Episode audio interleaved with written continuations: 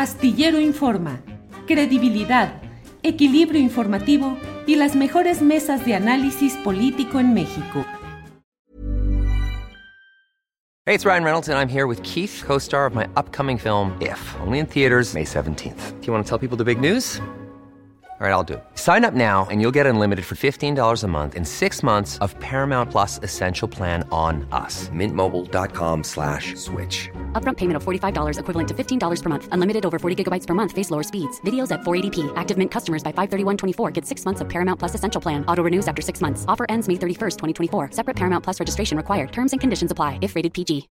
Hi, I'm Daniel, founder of Pretty Litter. Cats and cat owners deserve better than any old-fashioned litter. That's why I teamed up with scientists and veterinarians to create Pretty Litter. Its innovative crystal formula has superior odor control and weighs up to 80% less than clay litter. Pretty Litter even monitors health by changing colors to help detect early signs of potential illness. It's the world's smartest kitty litter.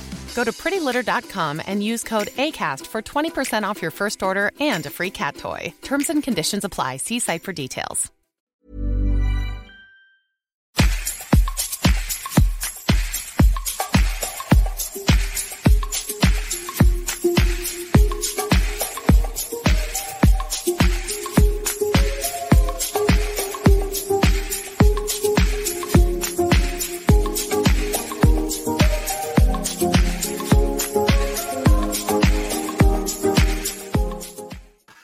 La una de la tarde, la una de la tarde en punto y ya estamos en Astillero Informa. Muchas gracias por acompañarnos en este programa en el cual le tenemos eh, toda la información relevante del día, análisis, mesa de periodismo, entrevistas, todo lo relevante de este miércoles 12 de enero de 2022. Gracias, muchas gracias por acompañarnos y vamos a ir desahogando los muchos temas interesantes de este día. Desde luego, pues sigue la atención puesta en el desenvolvimiento del contagio por COVID-19 del presidente de México, Andrés Manuel López Obrador, de quien hoy ha dado un reporte positivo de continuidad en un proceso estable y de recuperación. Lo ha dado a conocer el propio secretario de Gobernación, Adán Augusto López Hernández. De ello y más tendremos los detalles con Adriana Buentello un poco más adelante. Tenemos también pues eh, la información y el recuerdo de Tomás Mojarro, el valedor que falleció anoche y que su ausencia física pues ha motivado el recuerdo y el elogio de la actividad intelectual, literaria, periodística que durante décadas desarrolló Tomás Mojarro, eh, zacatecano de origen, avecindado largamente en la Ciudad de México, con una producción literaria trascendente y siempre con un ejemplo de trabajo en pues en la pedagogía social y cívica, en la enseñanza, en el análisis de los temas relevantes y en la postulación de ideas para tratar de salir verdaderamente de la situación difícil en la que ha vivido históricamente México. Eh, vamos a tener también, y para ello en unos segunditos voy a enlazarme con mi compañera Claudia Villegas. Usted sabe, es directora de la revista Fortuna. ella es profesora de periodismo en el CIDE, en la UNAM. Es eh, eh, reportera de asuntos especiales para la revista Proceso. Tiene programa de radio sobre asuntos económicos y financieros. Y aunque ella está usualmente con nosotros los lunes, le hemos pedido que esté con nosotros hoy para platicar de este tema. Claudia Villegas, buenas tardes. Hola Julio, ¿cómo estás? Buenas tardes. Buenas tardes en miércoles porque las noticias financieras pues están muy interesantes, Julio. Así es, eh, Claudia, por eso te agradecemos mucho que estés con nosotros, no en el segmento usual de los lunes, sino ahora para platicar de este tema que trae muchas preguntas, eh, inquietud entre el público usuario, movimientos entre los aspirantes a quedarse con Banamex luego de que el Citigroup ha anunciado que se retira en una en ciertas fases de su actividad en México. ¿De qué se trata este asunto, Claudia? Gracias, Julio. Pues resulta que Citi, que es pues uno de los principales bancos en Estados Unidos, digamos el emblema porque es bien importante recordar que Citi en la crisis de, la, de las hipotecas subprime, Julio, pues fue rescatado por la Reserva Federal, por el Tesoro estadounidense. Eh, y se convirtió pues en el emblema de lo que es para el gobierno de Estados Unidos su banca. Entonces, hay que recordar que también en esa época, eh, cuando se rescata Citi por parte del Tesoro estadounidense, pues en algún momento violaron las leyes eh, financieras mexicanas, porque la ley de instituciones de crédito es muy clara. Ningún gobierno puede participar como accionista en un banco, porque es un tema de soberanía nacional. Bueno, pasó toda la crisis de las hipotecas subprime y pues el gobierno mexicano en esa época, Agustín Carstens, platicó con el gobierno de Estados Unidos y bueno, eh, fue una salvedad, vaya, a la ley. Ahora por eso me gusta recordarlo, porque es muy importante que las autoridades mexicanas, Comisión Nacional Bancaria de Valores, Banco de México, y ya después la Comisión Federal de Competencia se ocupen de velar por los intereses de las personas que tienen cuentas en City, en City Banamex, que se va a convertir pues en Banamex. Que la transición de este proceso de fusiones y adquisiciones, Julio, no represente un problema para los usuarios. Deja ya la soberanía, deja la confianza, porque así es la banca. La banca se mueve y City se tardó, se tardó tres décadas, Julio, eh, un poquito menos en quedarse en el negocio mexicano porque es un gran negocio. Pero resumiendo, eh, ah, se anunció ayer que sale de su banca de consumo, que sale de la banca que es de ventanilla, ya no quiere estar en sucursales, ya no quiere manejar afores, seguros, ya no quiere manejar pensiones, ya no quiere manejar crédito hipotecario, automotriz, tarjeta de crédito. Todo eso lo va a vender en un paquete, de Julio, que es un paquete que se calcula que se tendría que vender en unos 14 mil millones de dólares porque ellos invirtieron 12 mil millones de dólares cuando le compran el paquete a Alfredo Harp y Roberto Hernández Julio. Eh, Claudia, eh, la, quienes nos escuchan y que tienen sus cuentas en Banamex, ¿de qué deben preocuparse y de qué deben estar tranquilos? Bueno, deben estar tranquilos de que el banco ha dicho que no va a cambiar en ningún momento su operación, de que habrá pues estos meses de transición para que se sepa quién se va a quedar con el banco. Eh, en el mercado de valores hoy, las acciones de Citi en Estados Unidos están en una montaña rusa, suben, bajan, porque los inversionistas no saben cómo interpretar. Me parece que el banco tiene la obligación de comunicar a sus clientes esa seguridad de que no va a cambiar sus políticas, no va a cambiar sus servicios, no va a cancelar cuentas, va a seguir con el, el servicio en ventanillas. Eso es muy importante. Entonces, es el compromiso que tiene la banca el, banco ha dicho ayer, eh, Alberto Gómez Alcalá, que es el director de análisis y de comunicación, junto con Francisco Caballero, se comprometieron y dijeron que eso eh, iba a estar garantizado, que si tú tienes tu Afore en Citi, vas a poder seguir recibiendo tu información, vas a poder seguir teniendo tu información, pero la verdad es que ellos tienen buenas intenciones, son un grupo muy profesional, pero también le toca, eh, Julio, a las autoridades y eso pues sé que se reunieron ya con los para garantizar que esta transición no afecte, porque Citibanamex representa uno de los principales sistemas de pago, que no es otra cosa que la carretera por la cual transitan nuestros recursos. Eso es una responsabilidad y desde mi perspectiva creo que se tiene que, vigilar por parte de los reguladores, Julio. Claudia, eh, pues... Eh, eh, pareciera un gran negocio el que hizo Citigroup con Banamex. El monto de las ganancias trasladadas a su matriz ha sido alto, según lo que se ha publicado. ¿Por qué vender en estos momentos eh, Banamex? ¿Por qué ponerlo en venta? ¿Cuál sería la explicación? He leído y he escuchado, pues, que es una política global, que en varios eh, puntos de Europa y de Asia se han realizado eh, operaciones de este tipo, pero ¿por qué en México si le reporta buenas ganancias, ¿Por qué venderlo?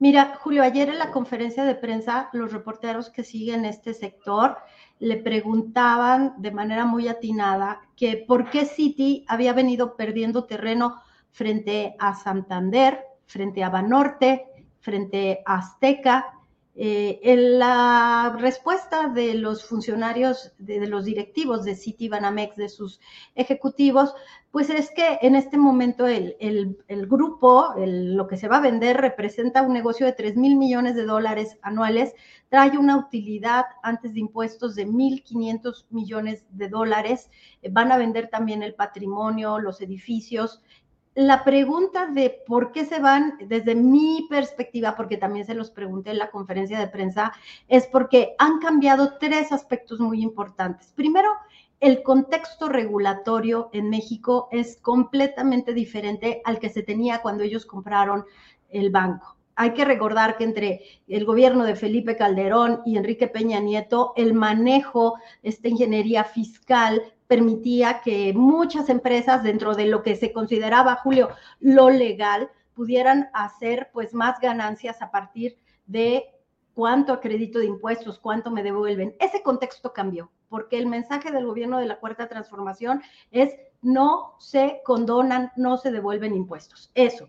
Después, ellos tuvieron un descalabro muy fuerte. ¿Te acuerdas? Raúl Salinas de Gortari, eh, todo la triangulación de sus cuentas que llegó por City, City Banamex y el banco lo corrigió.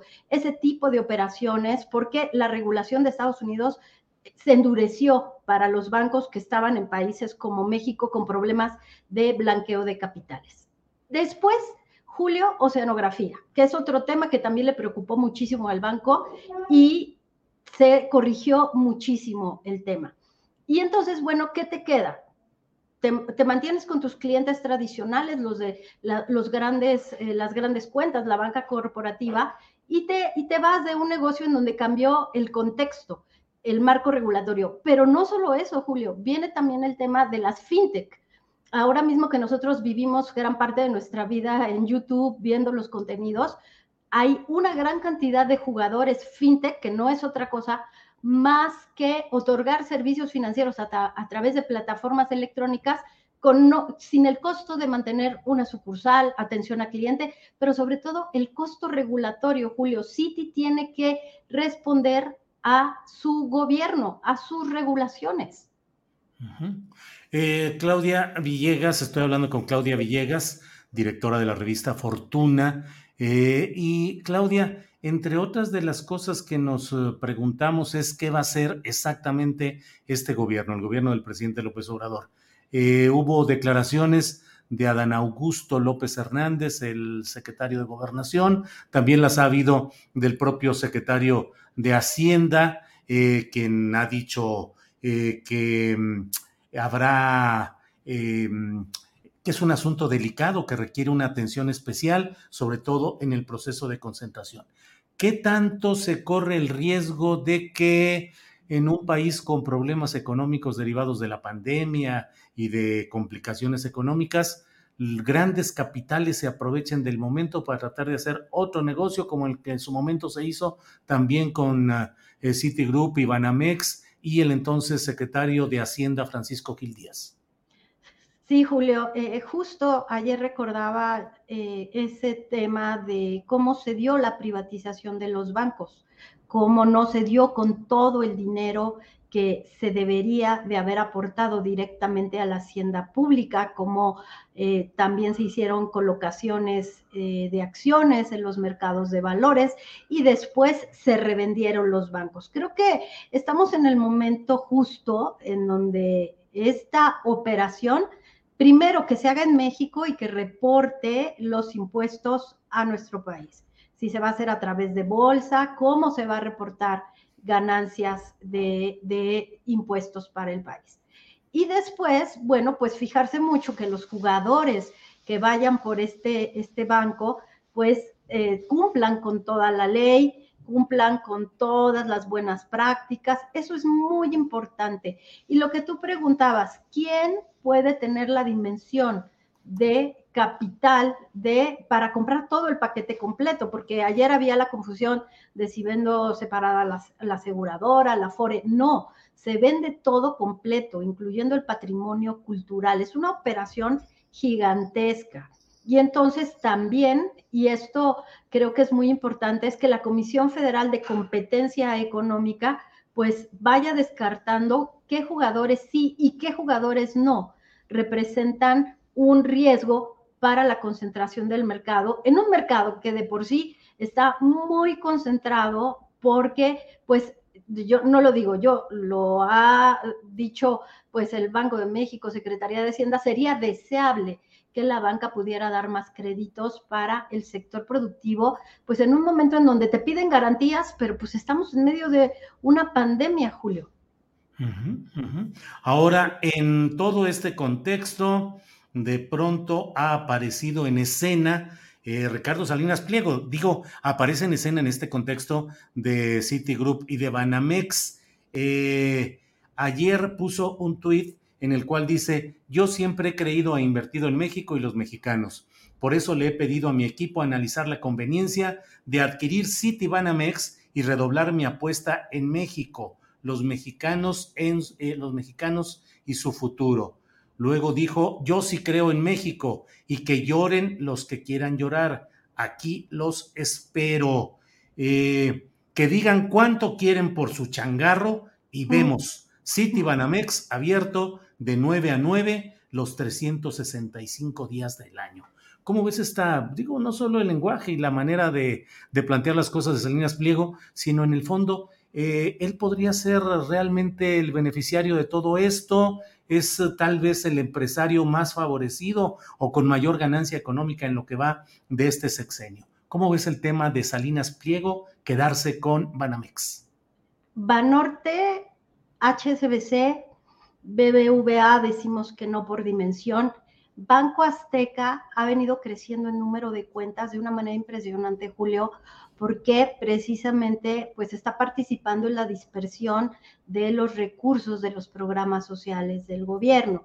También hay que recordar que Banco Azteca pues está ganando mucho mercado en el mercado de divisas porque a diferencia de lo que sucedió con Citi, con BBV, incluso con algunos bancos mexicanos que no quisieron participar en el cambio de divisas en el mercado del el físico porque pues deben cumplir ciertos controles. Bueno, Azteca lo está haciendo, está dando servicios que la población pues necesita y que por no estar atado a estas regulaciones pues lo está pudiendo hacer y está ganando mercado, digamos, está aprovechando el momento. Eh, Banco Azteca da muchos créditos para consumo, mucha tarjeta de crédito.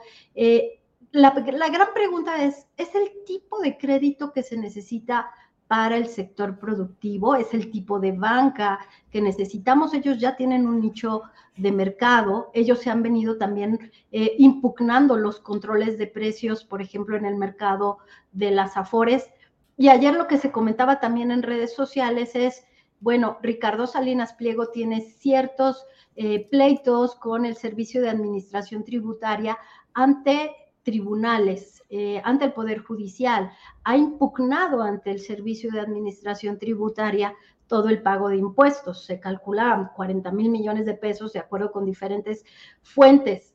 Eh, aquí en el terreno de lo ético, es ético que un banquero que está impugnando al gobierno el pago de impuestos busque ahora comprar otro banco. En términos legales, ¿quién se lo podría impedir? Creo que nadie, pero eh, también estamos en el terreno pues de la deontología, de la ética en el sector financiero y también, bueno, ¿qué posición tiene el gobierno respecto a este tema, Julio? Eh, de Carlos Slim también se habla que Inbursa podría eh, dar el salto y pretender quedarse con Banamex. ¿Qué has escuchado? ¿Qué sabes de esto, Claudia? Mira, 40 años hace que poquito más que se estatizó la banca. Luego Carlos Avedrop pidió que los banqueros mexicanos regresaran. hay un discurso nacionalista muy interesante que podría hacerle sentido al gobierno del presidente López Obrador. Pero más allá del discurso, yo me pregunto si al hombre, pues uno de los hombres más ricos del mundo, le hubiera interesado entrar a la banca de consumo con sucursales, con más participación, seguramente ya lo habría hecho. Inbursa pues ha quedado su negocio en una dimensión mucho más restringida, no está entre los primeros cuatro. Eh, quizás en este momento, eh, pues Carlos Slim también analice todo esto, pero es una operación pues realmente grande, es interesante, eh, pues ahí están los jugadores, se necesita mucho capital y si tú me preguntas si Grupo Inbursa lo tiene, pues claro que lo tiene para hacerlo. Eh, pues digamos que es el momento del nacionalismo en un momento en donde se está reconstituyendo el negocio bancario, Julio, porque no solamente le preocupa a Citi, sino también a los jugadores mexicanos les importa o no el costo que deben pagar por sucursales, por eh, pues empleados en las bancas, en la banca, por los cajeros automáticos. Digamos, más allá del discurso nacionalista, bueno, creo que todos estos jugadores lo que están observando, Julio, es qué tan rentable puede seguir siendo el negocio tradicional de la banca en un momento en el que tienes muchos nuevos jugadores que ofrecen muchos de los servicios que tú tenías. La tarjeta de crédito, que es lo más rentable en la banca, pues es uno de los objetivos de las fintech, Julio. Eh, Claudia, muchas gracias por esta oportunidad de platicar contigo con amplitud y con la oportunidad del momento. Solo cierro preguntándote, eh, digo, lo, he, lo leo en las redes sociales, creo que no hay mucha viabilidad, pero te pregunto, ¿el gobierno mexicano podría intentar alguna fórmula para participar, comprar o ser accionista mayoritario o minoritario en Banamex? Pues creo que no sería lo, ortodoxo en un momento en el que el gobierno tendría que destinar recursos a, temas mucho más prioritarios. Hicimos un reportaje en la revista Proceso sobre el Banco del Bienestar que por cierto hoy Standard Poor's le está retirando las calificaciones, quizás porque ya no hay cobertura, eh, porque ya no se pagó el servicio, pero Standard Poor's le retira las calificaciones. Y una gran discusión que tenía en ese momento una de las subgobernadoras del Banco de México, que en ese momento era tesorera de la federación, es que el gobierno no debería meterse en temas de sistemas de pagos que ya existen, no hay que duplicar sino que hay que aprovechar lo que ya existe. Entonces, bueno, tenemos Banco del Bienestar y tenemos el sistema de pagos a través de la banca. No me parece que pudiera tener una lógica eh, en un momento como el que estamos pasando, Julio, pero bueno, pues teniendo a, Rogelio Ramírez de la OE, la Secretaría de Hacienda, me parece que no sería un paso que él, que él avalara, pero pues en el terreno de, los hechos, este régimen, este gobierno, pues nos ha demostrado que puede dar muchas sorpresas, Julio. Bien, pues eh, Claudia, como siempre, muchas gracias eh, es un placer periodístico el platicar contigo con toda la información y el contexto que nos permite ir entendiendo estos complicados asuntos del dinero, de las finanzas, de los bancos y todo este terreno. Así es que Claudia, muy agradecido y seguimos en contacto a reserva de lo que desees agregar. Claudia. Muchas gracias, Julio. No nada más, pues insistir que Citi ha dicho que no se va por desconfianza en el rumbo económico del país, sino que es un movimiento estratégico para fortalecer lo que para sus inversionistas es más rentable. Lo mismo hizo un gran banco como JP Morgan, Julio. Ahora operarán con una licencia de representación bancaria como la que tenían pues hace más de 30 años. Claudia, muchas gracias y buenas tardes. Buenas tardes, Julio. Abrazo a todos. Igual, hasta luego. Bueno, pues esta ha sido la participación de Claudia Villegas en miércoles, no en lunes, pero pues es que los temas requieren eh, la explicación y el contexto que nos eh, proporciona Claudia Villegas. Antes, Adriana Buentello me dice que hay un segmento de un video donde el secretario de Gobernación responde a este tema eh, de la eventual compra gubernamental de Banamex. Esto es lo que dice Andrés, por favor. Bueno, nosotros no tenemos ninguna información oficial de algún, algún grupo empresarial que tenga la intención de adquirir, pero seguramente eh, surgirán varios posibles eh, compradores. ¿Al gobierno no le interesa? No, el gobierno este, en este momento pues está enfocado los esfuerzos presupuestales a la inversión pública en la construcción, el desarrollo de los grandes proyectos nacionales como la refinería Dos Bocas, el tren Maya, el eh, proyecto del tren Ísmico, el aeropuerto Felipe Ángeles, que eh, nada más con el detonar la obra pública pues ha sido eh, palancas de desarrollo regional en esta etapa de construcción y conforme vaya abriéndose a la operación estas obras pues ayudarán. Bueno, pues este es el tema de Citigroup y de Banamex. Vamos a pasar a otro tema y para ello está con nosotros mi compañera Adriana Buentello, a quien saludo. Adriana, buenas tardes. ¿Cómo estás, Julio? Muy buenas tardes. Saludos a todos los que nos están viendo. Pues mira, yo ando, saqué el oso polar porque sí está haciendo bastante frío. Bueno, y eso que ya para que yo sienta frío es un poco extraño. este, se asoma bien forradita, bien cuidadita. ¿eh? Bien forrada. Así es, Julio.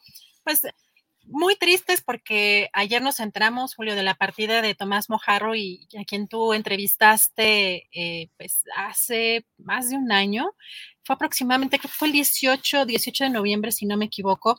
Si te parece, vamos a poner el, en la, abajo de esta liga, abajo de esta liga de la transmisión, vamos a poner en un ratito más, le voy a pasar a Andrés el, la liga exacta de, de la transmisión para que quienes quieran este, ir directamente más tarde a ver la entrevista de cubilete que tuviste con Tomás Mojarro, eh, lo puedan hacer. Pero antes, si te parece, vamos a ver un segmento. Eh, es, de hecho, es la primera parte de la entrevista, pero vale mucho la pena porque hace, habla de muchas cosas contigo, pero hay pues un tema interesante sobre los libros, sobre pues la información sobre el pensamiento y más creo que vale la pena Julio este segmento cuando pues con las redes sociales todo es la inmediatez y más alejado de la profundidad y el análisis. Julio, pues si te parece vamos a escuchar este este pequeño segmento. Buenas tardes, Tomás. ¿Qué tal? Buenas tardes. Qué gusto de saludarlo, Tomás. Muchas gracias. Así estamos los dos. Qué bien. Así es, así es. Tomás, la tecnología nos trae fritos, eh, no le entendemos, luego los de alguna edad nos quedamos un poco o un mucho atrás. ¿Qué hacemos con la tecnología? Nos está cambiando todo el ritmo de la vida y hoy somos tecnodependientes o siempre, en determinada medida, hemos estado siempre dependiendo de los correspondientes avances técnicos de la humanidad. Tomás. Así es, y la nuestra generación, la mía, se quedó muy atrás. Eh, los, mi hija, por ejemplo, y toda la nueva generación saben mucho más, pero mucho más de tecnología de lo que yo sé. Eh, vinieron hace como tres, cuatro eh, domingos o no, no domingos, sábados, eh, un par de jóvenes de 18 años y qué bien hicieron todo esto.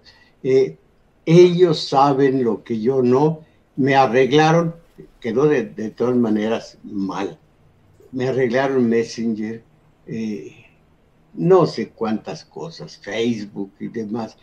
La computadora quedó mal como siempre, pero caramba, lo bonito es cómo se exhibieron de, conocedores. Eso ya para mí quedó atrás.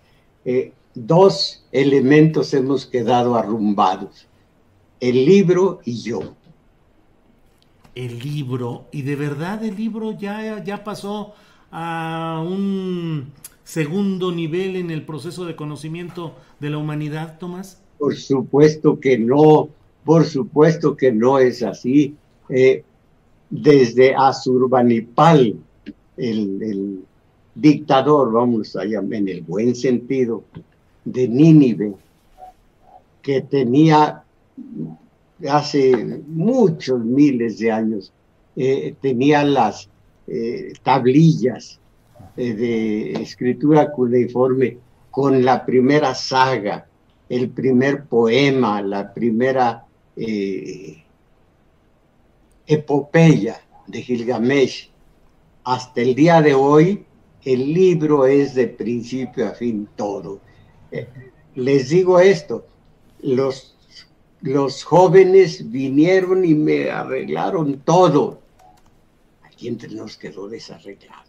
Bueno, me arreglaron todo, pero eso no da la base. Eh, eh, decía yo algo por el estilo ayer, anteayer, eh, yo voy a las ideas y las ideas cuando se las transmito a la gente, algo hacen con ella, también ellos se transforman con las ideas. El puro corto plazo, pues bueno, todos, todos ustedes tienen, eh, eh, están basados en el corto plazo, están muy bien informados e informan a la gente, pero se andan por las ramas, eso es lo efímero, las ideas son lo principal eh, yo antes también en Domingo 7, por ejemplo, pues las puras noticias, las noticias del día y terminaba satisfecho porque había hecho lo que yo creía que, eran, que era lo principal. No, ahora intento, ahora, dar ideas a la gente. Por supuesto que son ideas que, que no enraizan, porque por algo somos un país subdesarrollado, somos un país agringado, sin más, pero eh, uno cumple con su deber. Ideas. Nos faltan mucho eh, el entrar al debate de las ideas, a la definición ideológica. Somos un pueblo eh, de lo inmediato, de lo superficial, de lo ligero, Tomás. Así es somos un pueblo que se asombra con el aquí y el ahora. Muchos han dicho hasta esta aberración, eh, eh, borrón y cuenta nueva para hablar del lugar común. Eh, el pasado, queda, pasado quedó. Hay un hombre ilustrado y sin embargo leí que declaró esto que me parece aberrante la historia no tiene eh, espejo retrovisor. Caramba. Hmm. El espejo retrovisor es el que nos va marcando el futuro. Ves, Julio, pues bien interesante esta entrevista. Y es un fragmento, porque recordemos que teníamos los viernes y el viernes de cubilete, por si se quieren eh, echar un clavado a la liga que ya está, ya está puesta abajo de esta transmisión. Dura una hora esta entrevista y con mucha profundidad habla de muchos temas, habla de los libros, habla del pensamiento, habla incluso también de, de la muerte, Julio.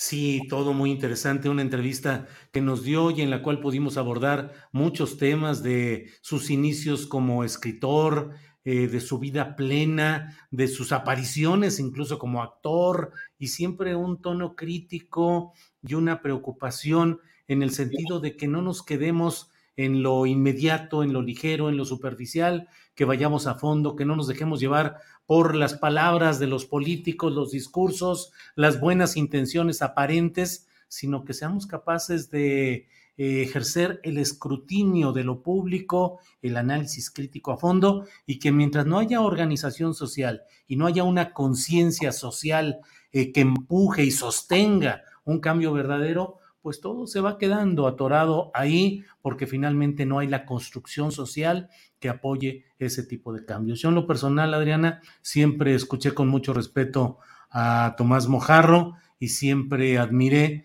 esa vocación de pedagogía social, de enseñar, de transmitir, de tratar de presentarle al público los aspectos que a veces no son los fáciles ni los sencillos, porque a veces, eh, como en otro segmento que eh, seleccionaste, Adriana, y que pusimos en Twitter, pues también la gente está preocupada más por la programación de la televisión que por leer y aprender de sus problemas concretos. ¿Tú cómo viviste eh, eh, esa etapa de Mojarro, ¿lo veías, lo escuchabas? ¿Cómo fue tu, relación con, con todo esto, Adriana?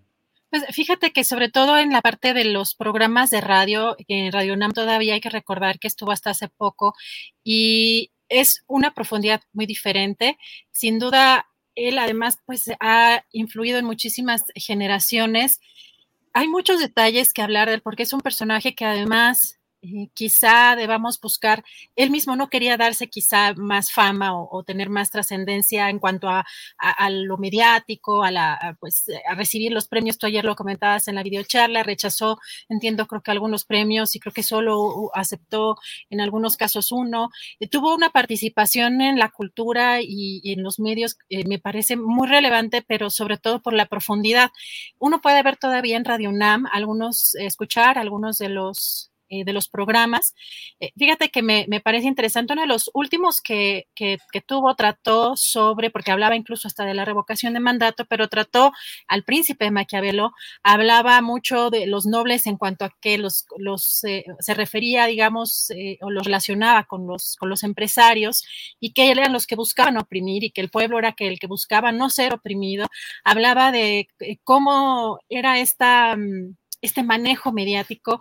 Le gustaba mucho hablar sobre el tema del materialismo histórico, sobre todo el enfoque en, los medios de comunicación y cómo se da esta manipulación. Él decía que, eh, sobre todo por los cambios políticos que él, quería o, o quería ver, decía que las multitudes, por ejemplo, nunca han hecho un cambio eso también es importante por el momento que estamos viviendo, porque también decía que él no cree en AMLO, no creía en AMLO, como tampoco creía ni en Fox, ni en Calderón, ni en todos estos eh, últimos expresidentes, eh, decía que los, los, cambios se hacían con eh, pequeños grupos articulados.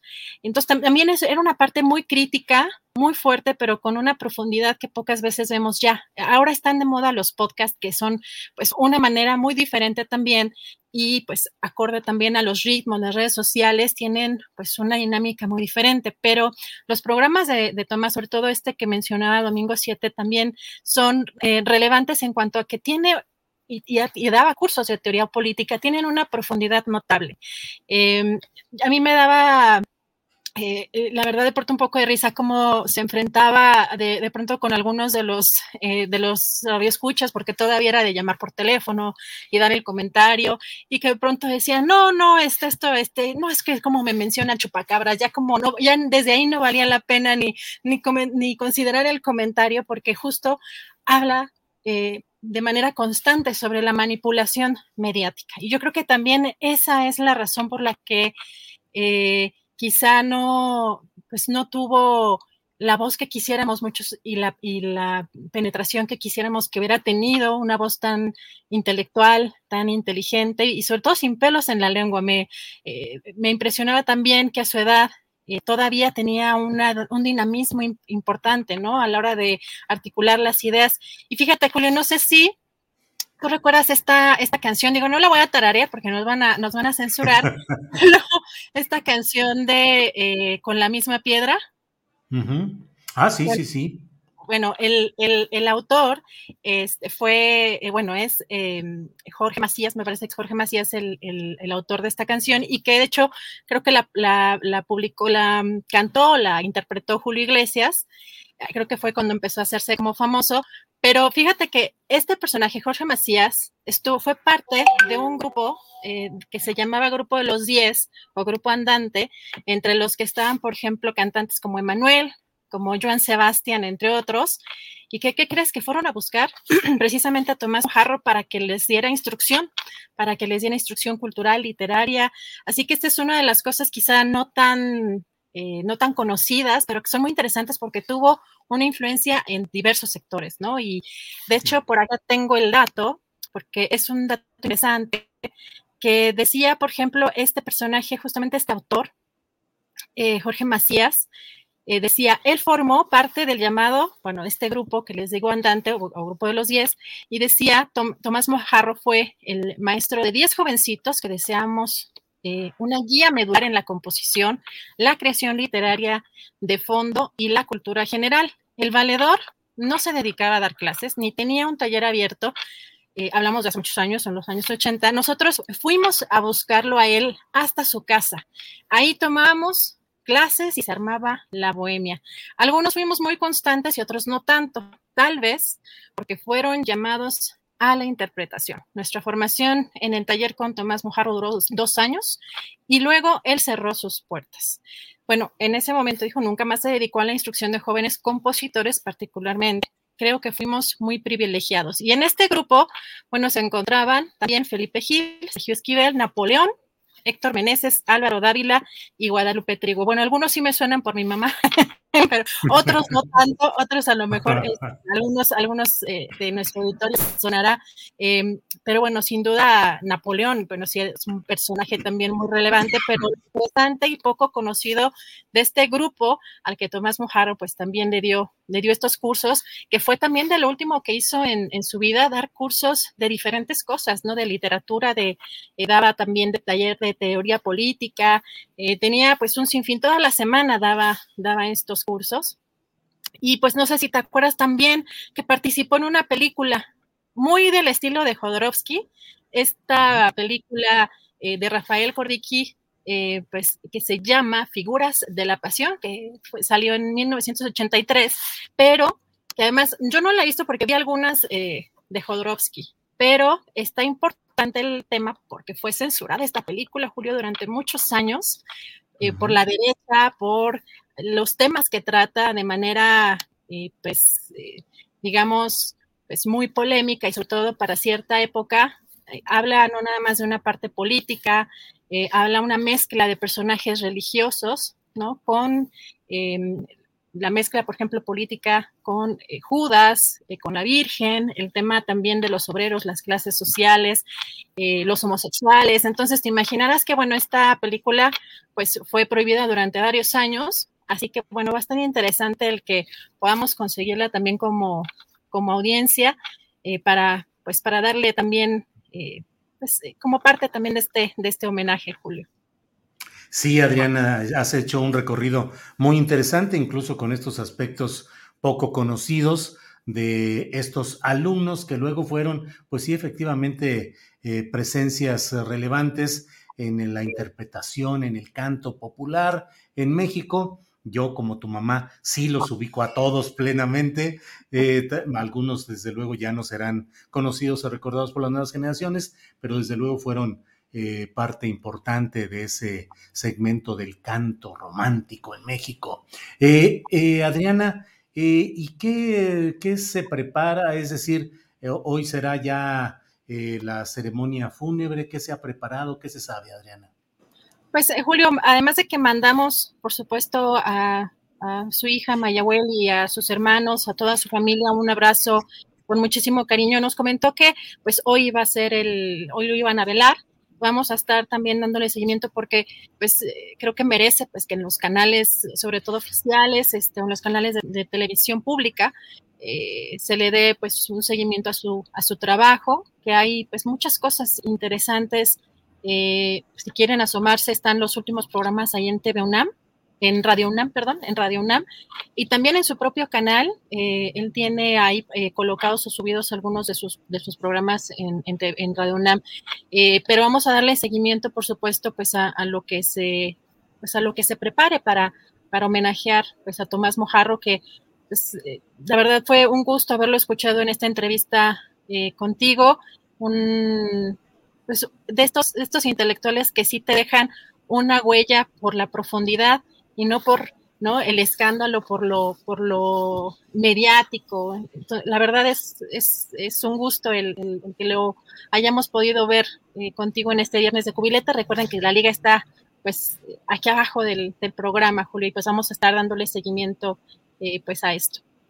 Muy bien, Adriana, pues un gran repaso de lo que ha sido la carrera del maestro Tomás Mojarro, ahora físicamente fallecido, pero cuyo recuerdo está presente por ese proceso de enseñanza, de lucha, de la crítica y el ejercicio intelectual, llamando a la acción, a organizarse. Efectivamente, los cuadros, muchas veces esa es una discusión, si los grandes movimientos sociales provienen del movimiento de las masas o también o especialmente de los cuadros políticos preparados ideológica y políticamente para poder ser vanguardia de esos movimientos de masas. Son discusiones muy interesantes y creo que todos deberíamos de asomarnos a la producción literaria de, de, Tomás, desde luego el cañón de Juchipila, que ha sido reeditado por el Fondo de Cultura Económica, otro tipo de, de, libros, de novelas, de cuentos que escribió, y desde luego a toda su producción radiofónica, en la que siempre mantuvo pues esa propuesta de invitar a pensar, a criticar y a pues actuar. Adriana, pues eh, sí, perdón. Nada más fíjate lo que decía, decía que los novelistas usaban la mentira para contar verdades. Pero sobre los periodistas, hablando particularmente de los medios hegemónicos, no como el periodista individual, sino como este grande sistema, este sistema grande de medios, en especial este tipo de medios, se usan verdades para decir mentiras. Y decía que los medios, era, o el concepto que tenía era eh, le decía, eh, medios de acondicionamiento de masas. O sea, tenía, desarrollaba sus propios conceptos y lo cual también era muy interesante porque los argumentaba. Así que sí, asómense, están muy interesantes los programas de, eh, que están los, en podcast, en versión podcast en Radio UNAM. Y, pues sí, vamos, vamos a, homenajear a Tomás Mojarro consumiendo su obra. Muy bien, Adriana, muchas gracias. Vamos a, a seguir adelante y em, vamos a avanzar. Y por lo pronto, gracias y regresamos un poco más tarde, Adriana. Claro que sí, regresamos. Gracias. Bien, pues hoy es miércoles, miércoles 12 de enero, es la una de la tarde con 44 minutos y es el momento exacto para pedir que aparezca a cuadro el maestro Rubén Luengas, que ya está aquí. Rubén, buenas tardes. Julio, pues escuchándoles con atención acerca del fallecimiento de Tomás Mojarro, desde ayer expresé mi sentimiento por este fallecimiento y su reconocimiento a toda su trayectoria también y qué bueno que le van a hacer un, homenaje a ustedes ahí en Astillero Informa. Este, pues mira, el día de hoy, eh, mi querido Julio, yo quisiera compartir un texto que ha publicado eh, la revista Político Europa, Político Europa, acerca del presidente de Francia, Emmanuel Macron. Resulta que el señor Emmanuel Macron en una entrevista reciente, eh, pues arremetió en contra de los no vacunados en, Francia y como presidente de Francia, eh, literal, dijo que, si digo la palabra molestar, no es lo que dijo. Él dijo literalmente, quiero joder a los no vacunados allá en Francia.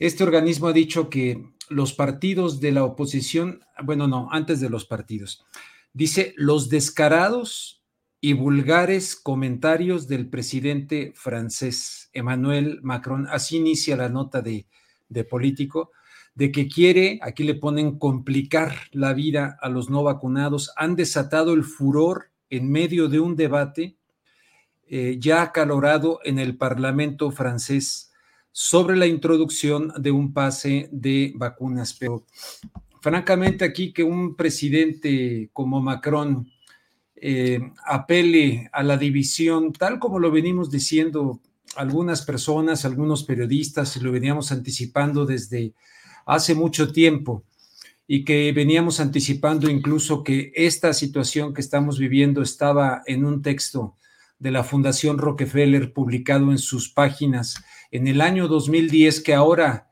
diferentes ya presidentes, hay un presidente africano que lo ha, ha sacado el documento públicamente con su voz leyéndola, etcétera, y que había esta preocupación de mucha gente pensante, de mucha gente con convicción de hacer un apartheid entre vacunados y no vacunados, teniendo en cuenta que eh, pues tú conoces mi opinión y en mi opinión, pues hay muchas personas que no se quieren vacunar, pero con conocimiento de causa y que están siendo sumamente atacadas al grado de que varios eh, eh, eh y todos estos han empezado a hablar de la epidemia de los no vacunados, lo cual es una verdadera hipocresía, una verdadera mentira, como muchas otras que se nos han dicho en este contexto.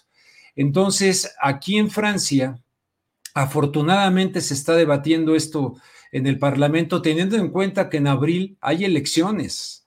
Está politizándose todo este asunto y dice que los partidos de la oposición arremeten contra Macron, que fue rápidamente acusado de falta de decoro eh, presidencial. Utilizó la palabra joder, una palabra común que significa hacer la vida difícil, pero que no se utiliza en el discurso educado, dice la revista. Luego, no le corresponde al presidente de la República separar a los buenos ciudadanos de los malos. Esto lo dijo eh, Valérie Pécresse, que es su rival conservadora en las elecciones presidenciales del próximo mes de abril. No necesitamos dividir Francia, eh, dividir a los franceses. Necesitamos reconciliación en este país. Y ahora nos vamos a ir al lado de la izquierda también y del lado de la ultraderecha, pero eh, es una vergüenza que un presidente como Macron haya realizado estos comentarios. En este contexto, yo sigo celebrando que aquí en México, independientemente de que he realizado pues este varios eh, comentarios en mi canal de YouTube críticos al presidente mexicano eh, Andrés Manuel López Obrador, sigo celebrando que él se mantenga en la cuestión de que nada por la fuerza, de que aquí no será obligatorio, a pesar de que en el estado de Tlaxcala ya están actuando como Macron eh, y el señor este, Enrique Alfaro en Jalisco, donde tú estás, pues también ya está actuando de una manera draconiana, habiendo sido protagonista el gobernador eh, de Jalisco, acusado por Ricardo Ravelo de estar metido hasta el cuello en el narcotráfico. Y, de medrar y de comerciar con la justicia y la, y la venta de la justicia, ahora resulta que está siguiendo este camino. Eh, parece ser que se retractó el de Puebla, el de Morena, de Puebla, Barbosa, que se retractó, pero el presidente sigue hablando de que, de que no va a ser algo obligatorio. Hay una serie de movimientos ya en México que no están siendo visibilizados, tal vez por temor a, la censura. Yo acabo de hacer una entrevista al abogado Alfonso Ortiz Castro, abogado de una organización que se llama Abogados por la Verdad en México, y quieren pedirle al presidente mexicano que ponga por escrito lo que ha dicho verbalmente, que ponga por escrito que no va a ser obligatorio en México y que no va a ser una imposición.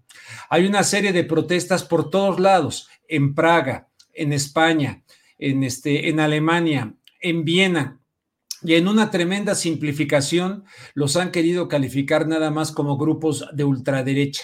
Yo ahorita podría llamarle a una mexicana de Guadalajara que vive en Viena, que es una mujer, pues la podríamos calificar, yo no sé si de progresista no, pero una mujer comprometida con el ser humano, humana profundamente. La otra vez me habló para decirme de todos estos movimientos donde hay científicos, médicos, gente de diferente ideología, que en Viena están manifestándose en contra de estas medidas. Durante mucho tiempo hemos sido muy, muy prudentes, Julio. Yo ahora en mi canal, pues abiertamente arriesgué nuevamente el canal con esta entrevista eh, eh, con eh, Alfonso Ortiz Castro. Pero vámonos a la ultraderecha en Francia. La candidata presidencial de extrema derecha, Marine Le Pen, condenó las declaraciones de una vulgaridad y violencia sin precedentes de un presidente de la República, aunque sea de ultraderecha, yo estoy de acuerdo con lo que también ella dice. Y en el otro extremo, para quienes dicen que se trata nada más de ultraderecha, este, este político aspirante presidencial a la izquierda, Jean-Luc Mélenchon, que incluso alguna vez creo que se encontró con López Obrador, gente de la izquierda mexicana, en fin, tuiteó asombrosa admisión de Macron.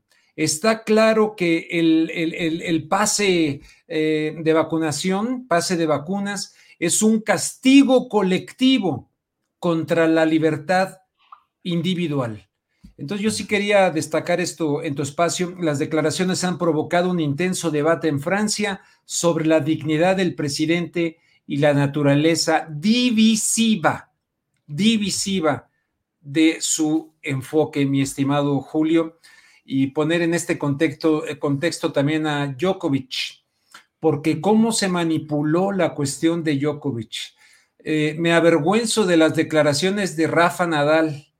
Eh, porque luego no sé si las habrán seguido, pero Rafa Nadal en un momento dado hasta dijo, no, yo lo quisiera fuera del torneo, lo quisiera fuera del torneo porque está en juego que están empatados Rafa Nadal, Djokovic y Federer. Están empatados con un número veintitantos o no me acuerdo cuántos de haber ganado Grand Slams. Si aquí en Australia gana Nadal, porque Federer no está, entonces se pone uno arriba de Djokovic. Y si Djokovic, que ya lo sacaron una vez, lo expulsaron de un abierto de Estados Unidos, que era el claro favorito, por un accidente de que dio un bolazo ahí a una, a una juez y lo expulsaron. Eh, entonces resulta que ya le quitaron una oportunidad, pero Djokovic iría por esto. Llegó con una excepción autorizada por la persona encargada de la Federación de Tenis en Australia y se vio claramente que después de que le permitieron y le dieron el visto bueno para viajar a Australia, pues lo trataron de la manera que lo trataron, donde parecía que era el castigo brutal de castigar, de ejemplificar con el mismo criterio. Después ya habían aceptado a otras eh, tenistas, ya habían jugado en los partidos de los torneos previos al inicio formal. Una checa ya había tomado, ya la habían autorizado con el mismo criterio, pero para que no hubiera un antecedente que favoreciera a Djokovic, despidieron a la checa. Entonces, estamos ante una situación independientemente eh, de lo que cada quien piense de las vacunas. Aquí no es nada a favor y en contra sino este tipo de... Sí, señor. Rubén, aprovecho para preguntarte, ¿qué opinas en concreto del comportamiento, el manejo que hizo el propio presidente de México de su caso al haberse presentado en la conferencia mañanera eh, sin cubrebocas y sin eh, tomar ninguna providencia y luego tener reuniones con su equipo de trabajo, con diferentes miembros del gabinete?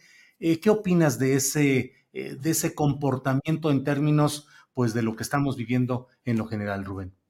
Mira, primero que nada opino, ¿cuántas vacunas se puso el presidente Julio? ¿Dos o tres? No se sabe. Dos son las que se ha informado. las que se ha puesto así. Bueno, por ejemplo, mi hermano menor Humberto se puso tres. Tres, él, tres, tres. Yo aquí muy respetuoso. Se, se había vacunado contra la influenza. Le acaba de salir positivo de COVID. Está en cama. Su compañera también todas con las vacunas, eh, el presidente vacunado. Ah, ah, ah, entonces, a ver, nos cambiaron la narrativa en este mundo de pensamiento único. Ah, no, es que las vacunas no sirven para eh, inmunizarte, sirven para que no te pongas grave y no te vayas al hospital.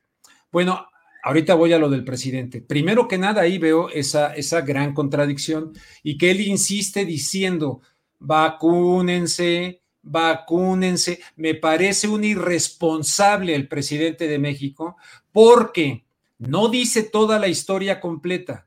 No dice las personas, mira, la otra vez estuve con, no voy a decir su nombre porque comí con, con ella, tú la conoces, de hecho a veces sale en tu programa. Su tía, el día que se puso la esos datos no me imagino quién es. no te imaginas quién es, pero el público. Bueno, su tía en estado de coma el día que se puso la vacuna. Muchísimas otras personas en Estados Unidos y en el mundo, porque yo llevo un estudio diario sobre ese asunto, entonces eh, me parece una irresponsabilidad. Ahora bien, este... O sea, irresponsable el presidente por declarar que se vacune la gente. Eh, desde mi punto de vista, sí. ¿Por qué? Porque se está ocultando la información a nivel mundial de personas que han muerto directamente por la vacuna o que han tenido una serie de problemas. Es una ruleta rusa.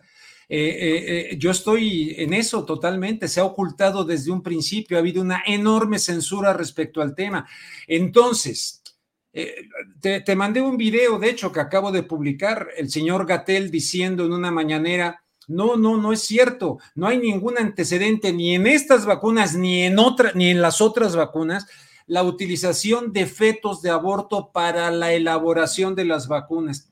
En ese video que he publicado en mi canal pongo al padrino de las vacunas a nivel mundial, el, el doctor Stanley, donde él bajo juramento en un careo que fue invitado como experto, entrevistado por un gran abogado que se llama Aaron City, Aaron City lo cuestiona y él acepta que eh, eh, diferentes, ¿cómo se llama? Líneas que vienen de fetos abortados fueron utilizados. Él es el padrino, sus libros son de cabecera para cualquier vacunólogo. Eso nos dijeron en la mañana y no cuestionamos nada. Bueno, pero volviendo a lo del presidente, me parece muy responsable que no, no lo maneje de otra manera de conciencia o de libertad informada, que cada gente, la gente tome su decisión de manera particular, porque ahora resulta que nos vendieron el cuento de que las vacunas nos iban, iban a ser el paraíso y resulta que las estadísticas no avalan esto.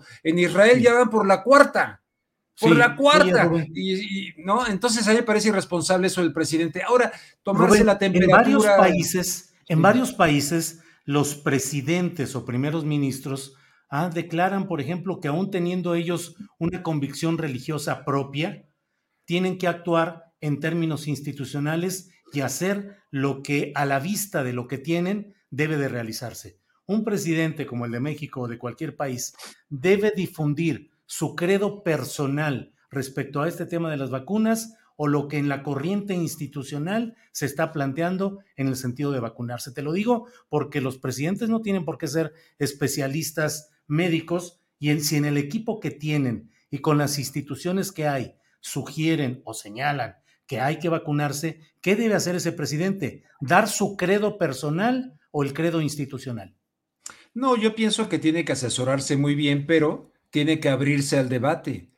Hay, tú lo sabes muy bien, Lou Montañer, Premio Nobel de Medicina, lo tienen censurado, lo tienen, o sea, abrirse al debate y en México no ha habido un debate, ni en el mundo, no se ha permitido el debate.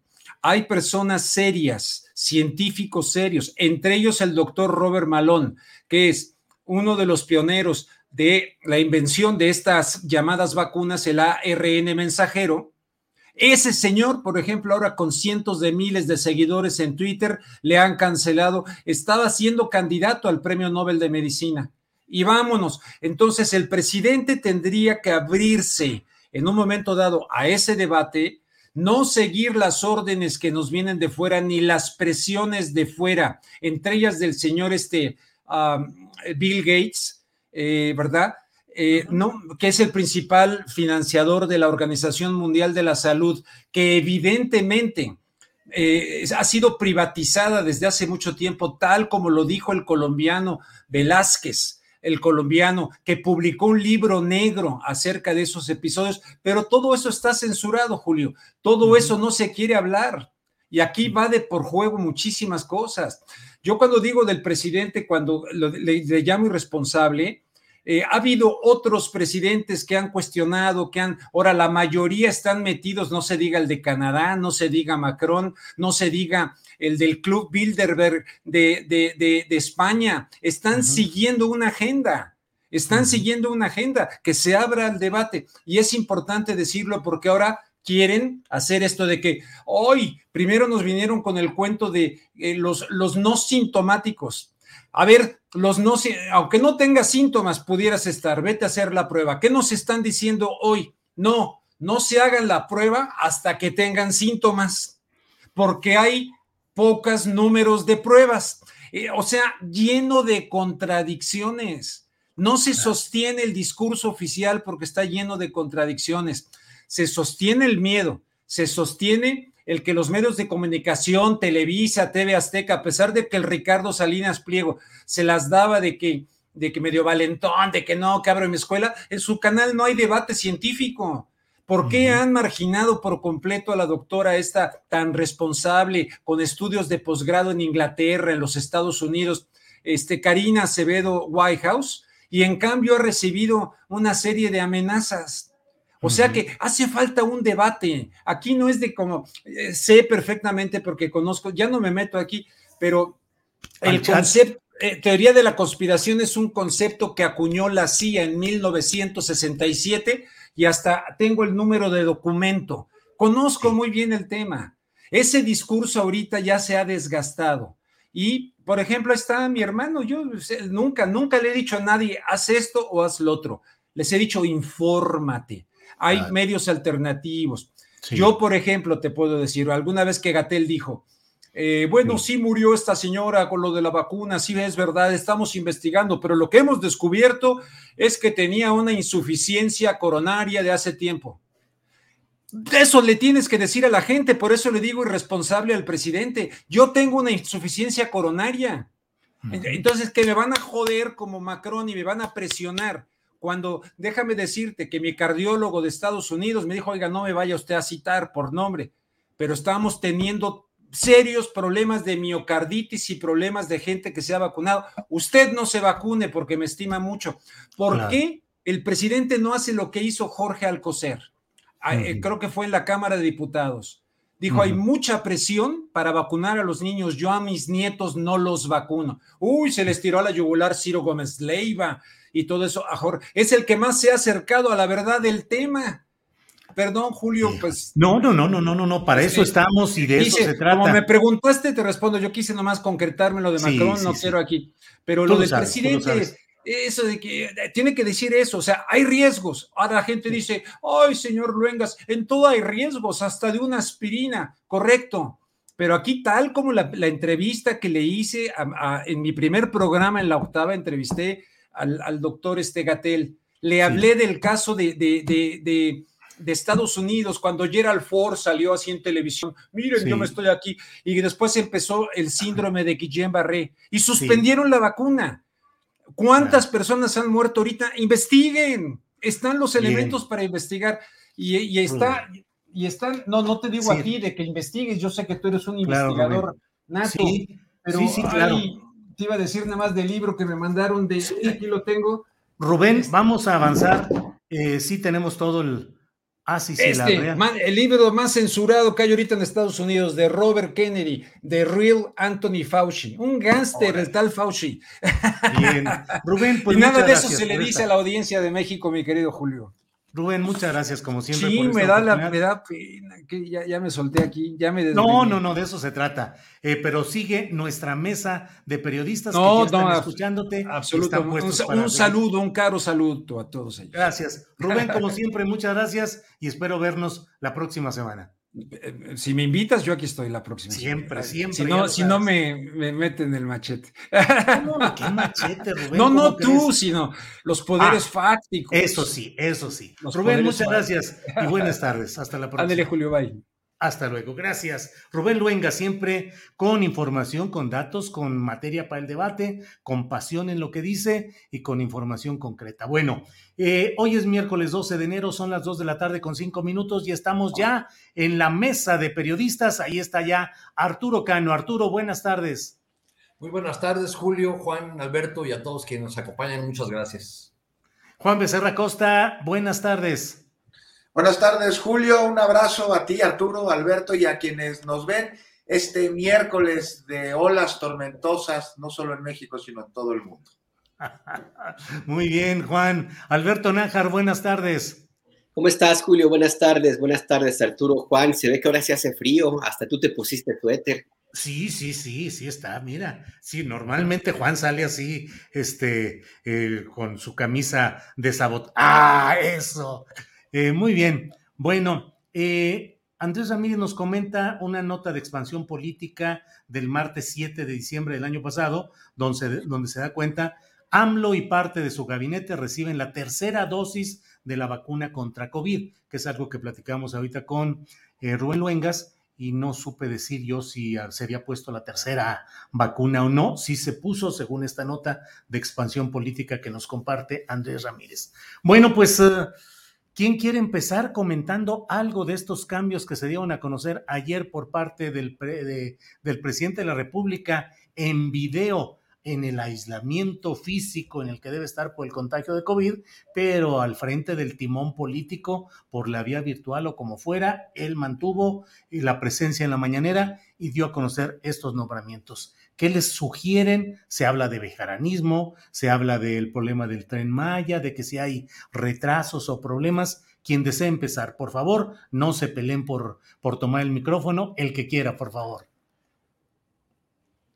Pues yo creo que el compañero Arturo Cano, que es amigo personal de, de, de mover las fichas, pudiera hacer que tenga más información. Arturo, ya te eché de cabeza, perdón. A ver, pues adelante, Arturo. Coincido con Alberto. Pues, ¿eh? Bueno, pues, lo primero que tendríamos que, que decir de esta semana tan movida es que apenas el miércoles, miércoles y ya se nos han acumulado un montón de asuntos que incluyen el contagio del presidente, cambios, nuevos cambios en su gabinete, eh, posicionamientos del señor Krill diciendo que sí quieren dialogar eh, eh, con el gobierno sobre las reformas, etcétera, etcétera, más lo que se acumule. De, de los cambios en el gabinete del presidente, lo que yo veo en It's that time of the year. Your vacation is coming up. You can already hear the beach waves, feel the warm breeze, relax, and think about work. You really, really want it all to work out while you're away. Monday.com gives you and the team that peace of mind. When all work is on one platform and everyone's in sync, things just flow wherever you are. Tap the banner to go to Monday.com. I'm Sandra, and I'm just the professional your small business was looking for. But you didn't hire me because you didn't use LinkedIn jobs. LinkedIn has professionals you can't find anywhere else, including those who aren't actively looking for a new job but might be open to the perfect role, like me. In a given month, over 70% of LinkedIn users don't visit other leading job sites. So if you're not looking on LinkedIn, you'll miss out on great candidates like Sandra. Start hiring professionals like a professional. Post your free job on linkedin.com/people today. Lo que tendríamos que preguntarnos en primer lugar es ¿por qué se dan estos cambios? Hay pérdida de confianza, hay incapacidad manifiesta de los funcionarios en las áreas eh, requeridas, eh, hay insatisfacción del presidente por la manera como se avanza en los encargos eh, en cada una de las, de las áreas. Este, pueden ser todas esas, puede ser incluso que la gente se cansa y, decide retirarse. En, en, el caso particular de estos cambios, lo que llama la atención, atención pues, es que más bien son enroques, ¿no? Eh, un funcionario deja una posición y se va a otra de mayor responsabilidad, hablan en las columnas del avance del Grupo Tabasco, pero bueno, pues en el caso de Fonatur, un tabasqueño eh, reemplaza a otro tabasqueño. Eh, hablan de, de, nuevos estilos o, o de nuevas fórmulas en el caso de la Secretaría del Bienestar, eh, eh, aunque ahí habría que recordar que con López Obrador no hay cargos, sino encargos. Y Ariadna Montiel, quien ahora es formalmente la titular de esa dependencia, pues ya se hacía cargo de algunos de los hilos fundamentales de la Secretaría del Bienestar, porque es eh, como subsecretaria maneja, eh, manejaba los programas sociales más relevantes o que más le importan al presidente. Estos cambios también nos llevan a una reflexión acerca de, eh, pues de cuántos van en el presidente. Son, leía por ahí en alguna columna 37 cambios en el gabinete. Parecen muchos cambios y yo encuentro una constante en, en ellos. Si dejamos de lado a Irmeréndira Sandoval y a Jiménez Espriu, creo que el resto de los cambios son de personajes eh, que pertenecían a grupos o a corrientes, eh, que se acomodaron en esa gran coalición que se formó para ganar electoralmente en 2018, pero que no formaban parte, digamos, del círculo de las confianzas del presidente de la República, eh, que cada vez eh, con los cambios que se han ido dando, pues ha ido estrechando ese círculo, han vuelto a, o han llegado a ocupar esas posiciones importantes, personajes que en otros momentos habían sido muy cercanos al presidente López Obrador en, en distintas etapas de sus batallas electorales o de sus luchas político-partidistas. Es el caso de Ariadna Montiel, quien eh, eh, formaba o formó parte, ella dice que ya no ahora, eh, del grupo de René Bejarano, era una de las 14 dirigentes que se sentaban en la mesa en la calle de, de Nogales, Santa María de la Ribera, eh, para tomar las decisiones de la corriente izquierda democrática nacional, del PRD. Eh, y desde entonces se hizo cercana a Andrés Manuel López Obrador porque es reconocida como una persona eficaz en la operación territorial. jugó un papel relevante en el intento de Morena de ganarle al PAN el estado de Chihuahua eh, uh -huh. con el candidato Juan Carlos Loera, que a la postre fue derrotado por, por Maru Campos. Entonces, yo lo que veo en el caso de Ariadna Montiel pues, es la confirmación eh, de la confianza que tiene a un personaje que ha colaborado con él desde hace mucho tiempo y que ha colaborado precisamente en los temas que tienen que ver con, la, eh, con el territorio y con la entrega de, apoyos a, distintos sectores de la sociedad mexicana. Gracias, Arturo Cano. ¿Quién desea tomar la estafeta del comentario en este tema? Alberto, Juan. Alberto, por favor, por ya ves cómo tenía razón, si Arturo sabe todas en esa. Sí, no, no, no, si Arturo es una enciclopedia política ambulante, claro. Un, postal, un postal de conocimiento inútil, decía Carlos Monsiváis. No, no, no, no tan inútil, ¿eh? porque la verdad es que yo coincido mucho con la reflexión, por eso quería que empezara el jefe Arturo, porque ahora sí que ayuda a dar luz sobre estos entretelones. Yo lo que aportaría, que además de coincidir con lo que dice Arturo, a mí sí me llama la atención el tema del tren Maya, em, porque, a ver, el tren Maya eh, se fue trazado eh, de, con una, una, ruta que ha sido modificada varias veces. En su momento se argumentó que era por inconformidad de las comunidades, eh, en otro momento por amparos, y el, cambio más reciente, porque no acabo yo de entender la razón central, al parecer pues se quiere pasar por detrás de la, una ruta que donde están muchos hoteles, y bueno, este, este último cambio parece que costaría unos mil millones de pesos adicionales al costo que ya se había elevado desde el año pasado.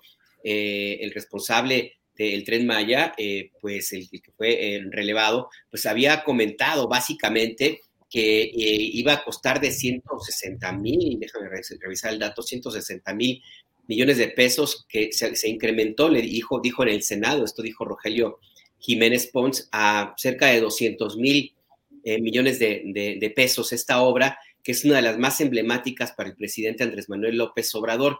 Entonces yo lo que veo es esta decisión de, cambiar a Jiménez Pons, aunque lo manden a una subsecretaría, a mí me parece que esto es como una especie de, castigo o un señalamiento de que el presidente no está contento con la forma como se ha llevado a cabo esta ruta. Y no lo está porque el presidente la quiere inaugurar eh, antes de que termine su gobierno y quiere cumplirla en plazos. Y a cómo van las cosas, pues hay posibilidades de que, no sea de, esta manera. Entonces yo creo, yo sí veo en este, en este, en esta, en este enroque, en esta modificación, en este relevo, pues una, digamos, un manotazo del presidente López Obrador para que se acelere la obra y por eso pone a una persona de toda su confianza con el cual ha tenido, pues una, eh, eh, han caminado juntos desde hace desde hace ya varios, varios, varios años, desde Tabasco, como es Javier May. Entonces, yo sí veo por ahí un esfuerzo, un intento del presidente López Obrador por acelerar el que se concluya esta obra que, insisto, me parece a mí eh, emblemática y muy, muy importante. Y de lo demás, también yo veo que existe un posicionamiento para tratar de llevar operadores políticos a las áreas del gobierno federal que, se van, que van a ser necesarias para apuntalar todavía más el trabajo electoral con miras no solamente a este 2022, sino ya a pensar en la elección de seis eh, gobiernos este mismo año y 2024 también. Entonces yo veo que el presidente mueve fichas, las está acomodando para tener todo el, equipo necesario para hacer la operación política que se requiera en el momento que sea indicado. Y por último también, Julio, eh, yo no dejo de pensar en que esto que vemos ahora mismo y lo que ha ocurrido en esas últimas semanas es, digamos, un capítulo más de este conflicto interno, que no son pocos los que dicen que, em, dicen que hay en el gabinete del presidente López Obrador estas diferencias entre el grupo de los llamados puros y los llamados pues, más bien moderados, más bien como reformistas. Le hace Claudia Sheinbaum por un lado y le hace eh, Marcelo Ebrard, Ricardo Monreal por, por el otro. Y entonces ahí la, operación política también va en ese sentido. Yo sí lo veo como resultado de las pugnas que hay para tratar de encaminar esos últimos años del gobierno del presidente López Obrador a favor o no de uno de los dos eh, candidatos o precandidatos a la, a la presidencia de la República por parte de Morena. Yo no descartaría esa, esa posibilidad que la construcción. Alberto, y en esa, en esa hipótesis que planteas, ¿tú ves que estos nombramientos favorecen en este caso a Claudia? Yo creo que sí.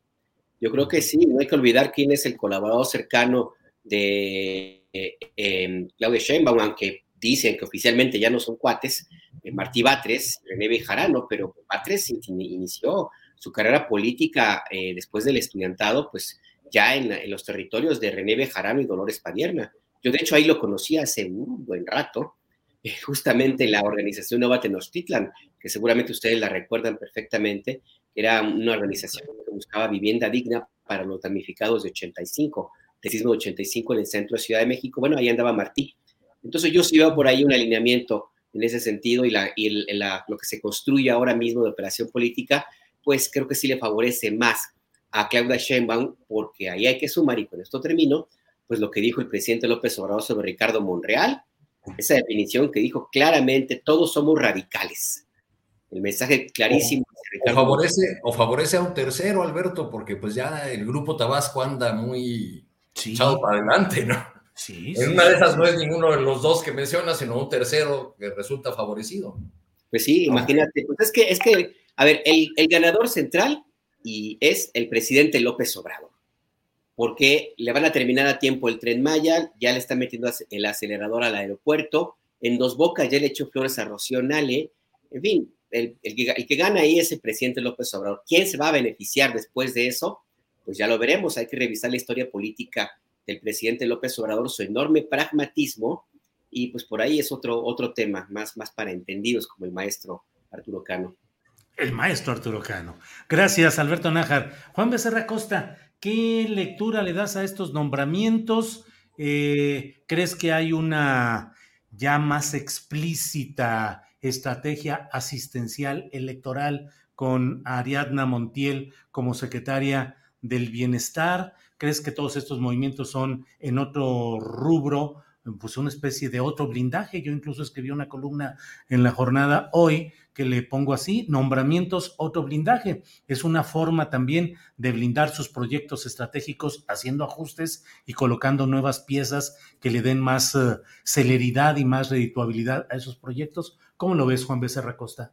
Pues a ver, Julio, lo que me preguntas sobre asuntos electorales, me parece que ante la adelantada carrera que se ha dado, en este sexenio en referencia al próximo, pues no es extraño que eh, la opinión pública vea en cualquier movimiento del presidente, en cualquier conducta, hasta en cualquier gesto, hasta en cualquier lugar de donde sienta en qué silla quién, algo que tenga que ver con eh, un proceso electoral. Y a mí me parece que en este caso no, no es así. A mí me parece que está la causa primero que la persona. Y sí, Vemos cambios, algo pues, que no tendría que extrañarnos, son ajustes que se llevan a cabo dentro de cualquier gobierno y que responden en este a las prioridades de la administración que pues, se pueden ver claramente, ¿no? Que son las acciones para generar progreso en el sureste, en la zona del Istmo, con los proyectos como el Tren Maya, cuyos beneficios pues, se podrán ver de aquí a 60 años o más. Es uno de los grandes proyectos del gobierno actual.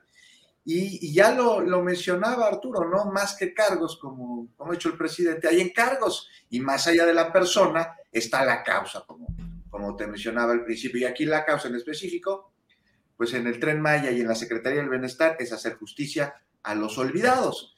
Mira, sobre, sobre Oye, Juan, antes de que sigamos, ¿te parece entonces que no hay un sentido electoral del bejaranismo con Ariadna Montiel? ya elevada a la categoría de secretaria del bienestar? No, yo no lo veo así, yo no lo veo así, Julio. Yo lo veo como movimientos del presidente a través de un pragmatismo porque necesita viabilidad en estas obras. Y vio en Ariadna, Montiel, más allá de quién sean su grupo, de quién sean sus amigos, pues la vía para poder este, llevarlo a cabo junto con, con, este, eh, con todos los nombramientos que, que ha dado. Yo no le veo tintes electorales, acúsame de ingenuo si quieres, yo lo que estoy viendo aquí es que está poniendo un manotazo, como decía Alberto, el presidente, porque se requiere que se le dé viabilidad al proyecto del tren Maya y que eh, se pueda culminar el proyecto que se puede eh, a, finales de 2023, tal y como está previsto. Y esto, es algo que no se ha visto. Julio necesariamente caminando sobre una, un camino terso que no tenga piedras, que no tenga baches. Mira, sobre Ariadna, sobre Javier May, sobre Morán Moguel, sobre Jiménez Pons, pues ya se difundió su, currículum, ¿no? su trayectoria, su lugar de nacimiento, de quiénes son paisanos Julio, en tu columna astillero, clarísimo, ¿no? De quiénes son amigos y a qué grupo político pertenecen. Por lo que para no repetir lo que en todas partes ha informado, me gustaría hablar más sobre estos encargos justo a la mitad del sexenio. Voy a ser muy breve. O sea, sí vemos movimientos en bienestar, en turismo y en transporte juntos. Muestra de que debe existir una estrecha colaboración entre distintas dependencias con un fin común que es, como mencionaba hace ratito, pues el crear desarrollo. Ahora, se espera que con estos cambios pues puedan resolverse problemas en estos encargos estratégicos, porque por distintas causas en las que mucho ha abonado el lawfare o la estrategia legal esta que usa la derecha, no solo en México, sino en toda la región, con la que a través de diligencias legales detienen obras o arrestan oponentes o hasta quitan presidentes, pues el tren Maya ha sufrido embates que podrían retrasar el proyecto y que este se entregue cuando se tiene que entregar, si es finales de 2023, ¿verdad? Diciembre, me parece. Oye, oye, oye, Juan, pero hasta donde vemos en este último retraso, o en este retraso del que se ha hablado en estos días, tiene que ver con una cuestión puramente técnica, ¿no? Tiene que ver con una cuestión pero no ha sido el único, el único bache, el único, este, eh, y, las cuestiones técnicas también se tienen que resolver a través de funcionarios y de este, encargados que sean competentes y que tengan las habilidades para llevar a cabo una relación interinstitucional como la que se busca con estas dependencias, que son bienestar, que son turismo y que eh, tiene que ver también con, con comunicaciones, ¿o no? Bien, Juan, gracias. Ahora quisiera agregar un, matiz, ya que mencionó Juan a Ariadna Montiel, eh, Julio, eh, decir que eh, yo sí difiero en ubicar a Ariadna Montiel como parte del clan bejaranista, porque efectivamente es su origen, ahí estuvo, pero es una funcionaria que por lo que me cuentan a mí, gente que está en el sector en el área de bienestar, tiene una relación propia y directa y personal con el presidente de la República. Está. No, no es una razón de, que dependa de un grupo.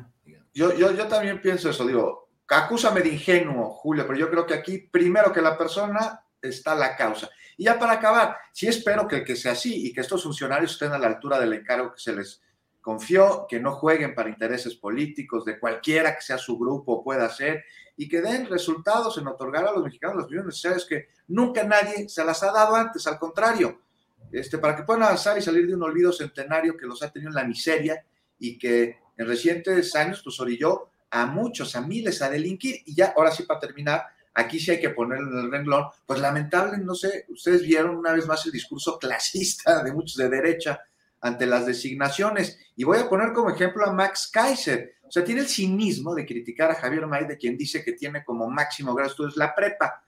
Bueno, pues él tiene maestría en el extranjero, me, parece que en la Escuela Económica de Londres, la London School of Economics, y pero con todo y eso no se dio cuenta cuando colaboró con el gobierno Calderón en la Secretaría de la Función Pública, siendo subsecretario de Responsabilidades Administrativas del cochinero de corrupción y presencia del crimen organizado en altos funcionarios de ese gobierno.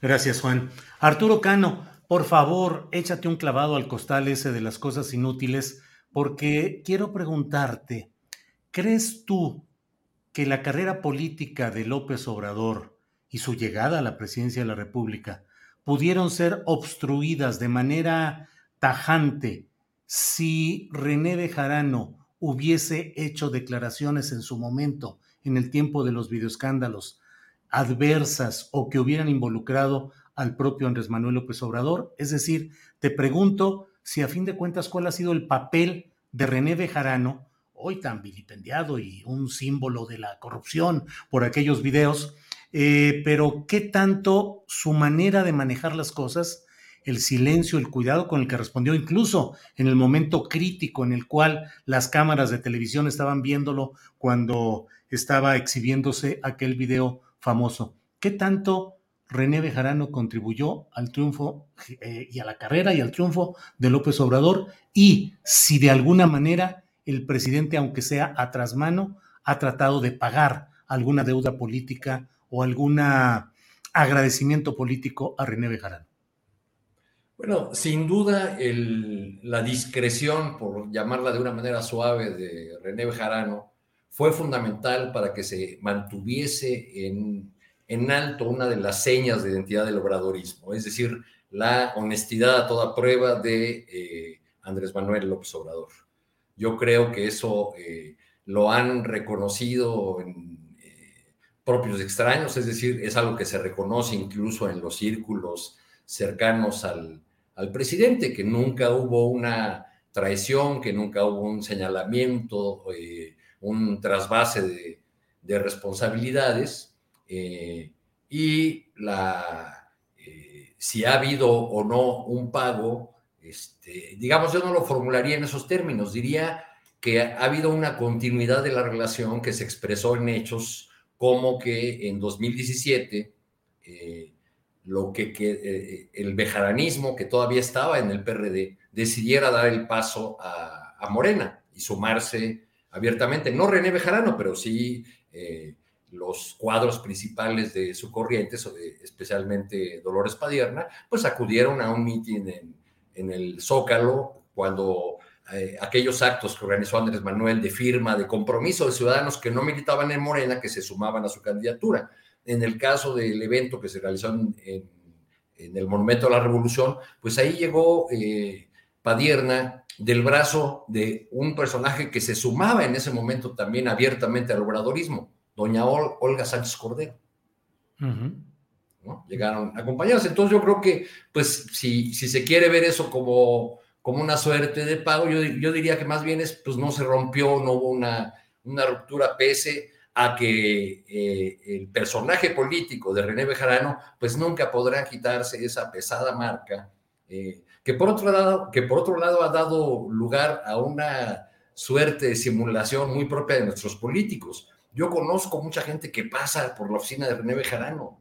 Todos van y lo saludan, platican con él, negocian con él. Nadie lo va a admitir en público. Pero eso por la marca que tiene este eh, Bejarano encima, que nunca se va a quitar, eh, por ese mote del señor de las ligas, etcétera, etcétera, ¿no? Ya es algo, algo que forma parte de su personalidad, por desgracia para él y su carrera política, que es, que es ya imposible, ¿no? No la de su Gracias.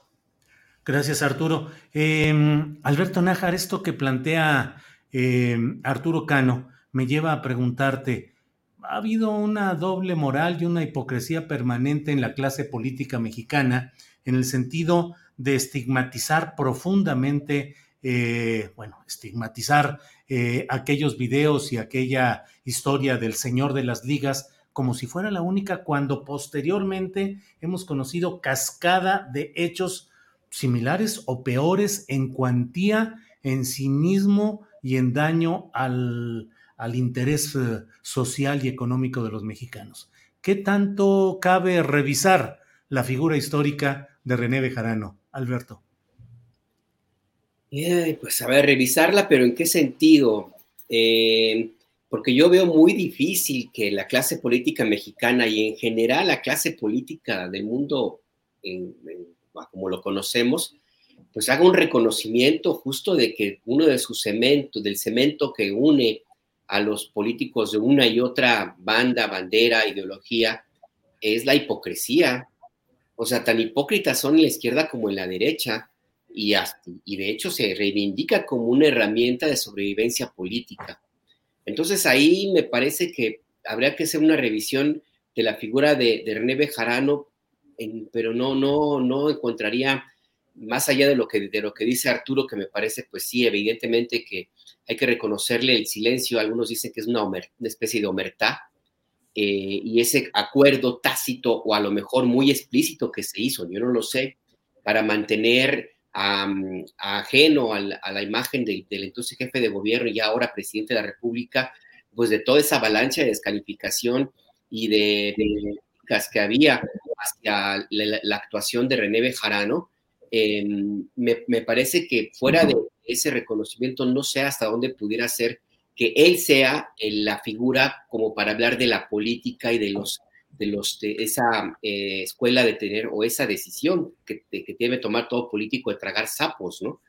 No, no sé, no sé, yo creo que tendría que ir en otro, en otro sentido, tendría que haber eh, alguna reflexión que vaya en otra naturaleza, empezar a partir de la base de que el pragmatismo pues tiene que ver mucho con, la, con el ejercicio de un buen gobierno, ni modo, pues así tiene que ser, ¿no? No puedes tú eh, eh, hacer un ejercicio de gobierno para quedar bien con todos, tienes que buscar el bien de la, de la mayoría.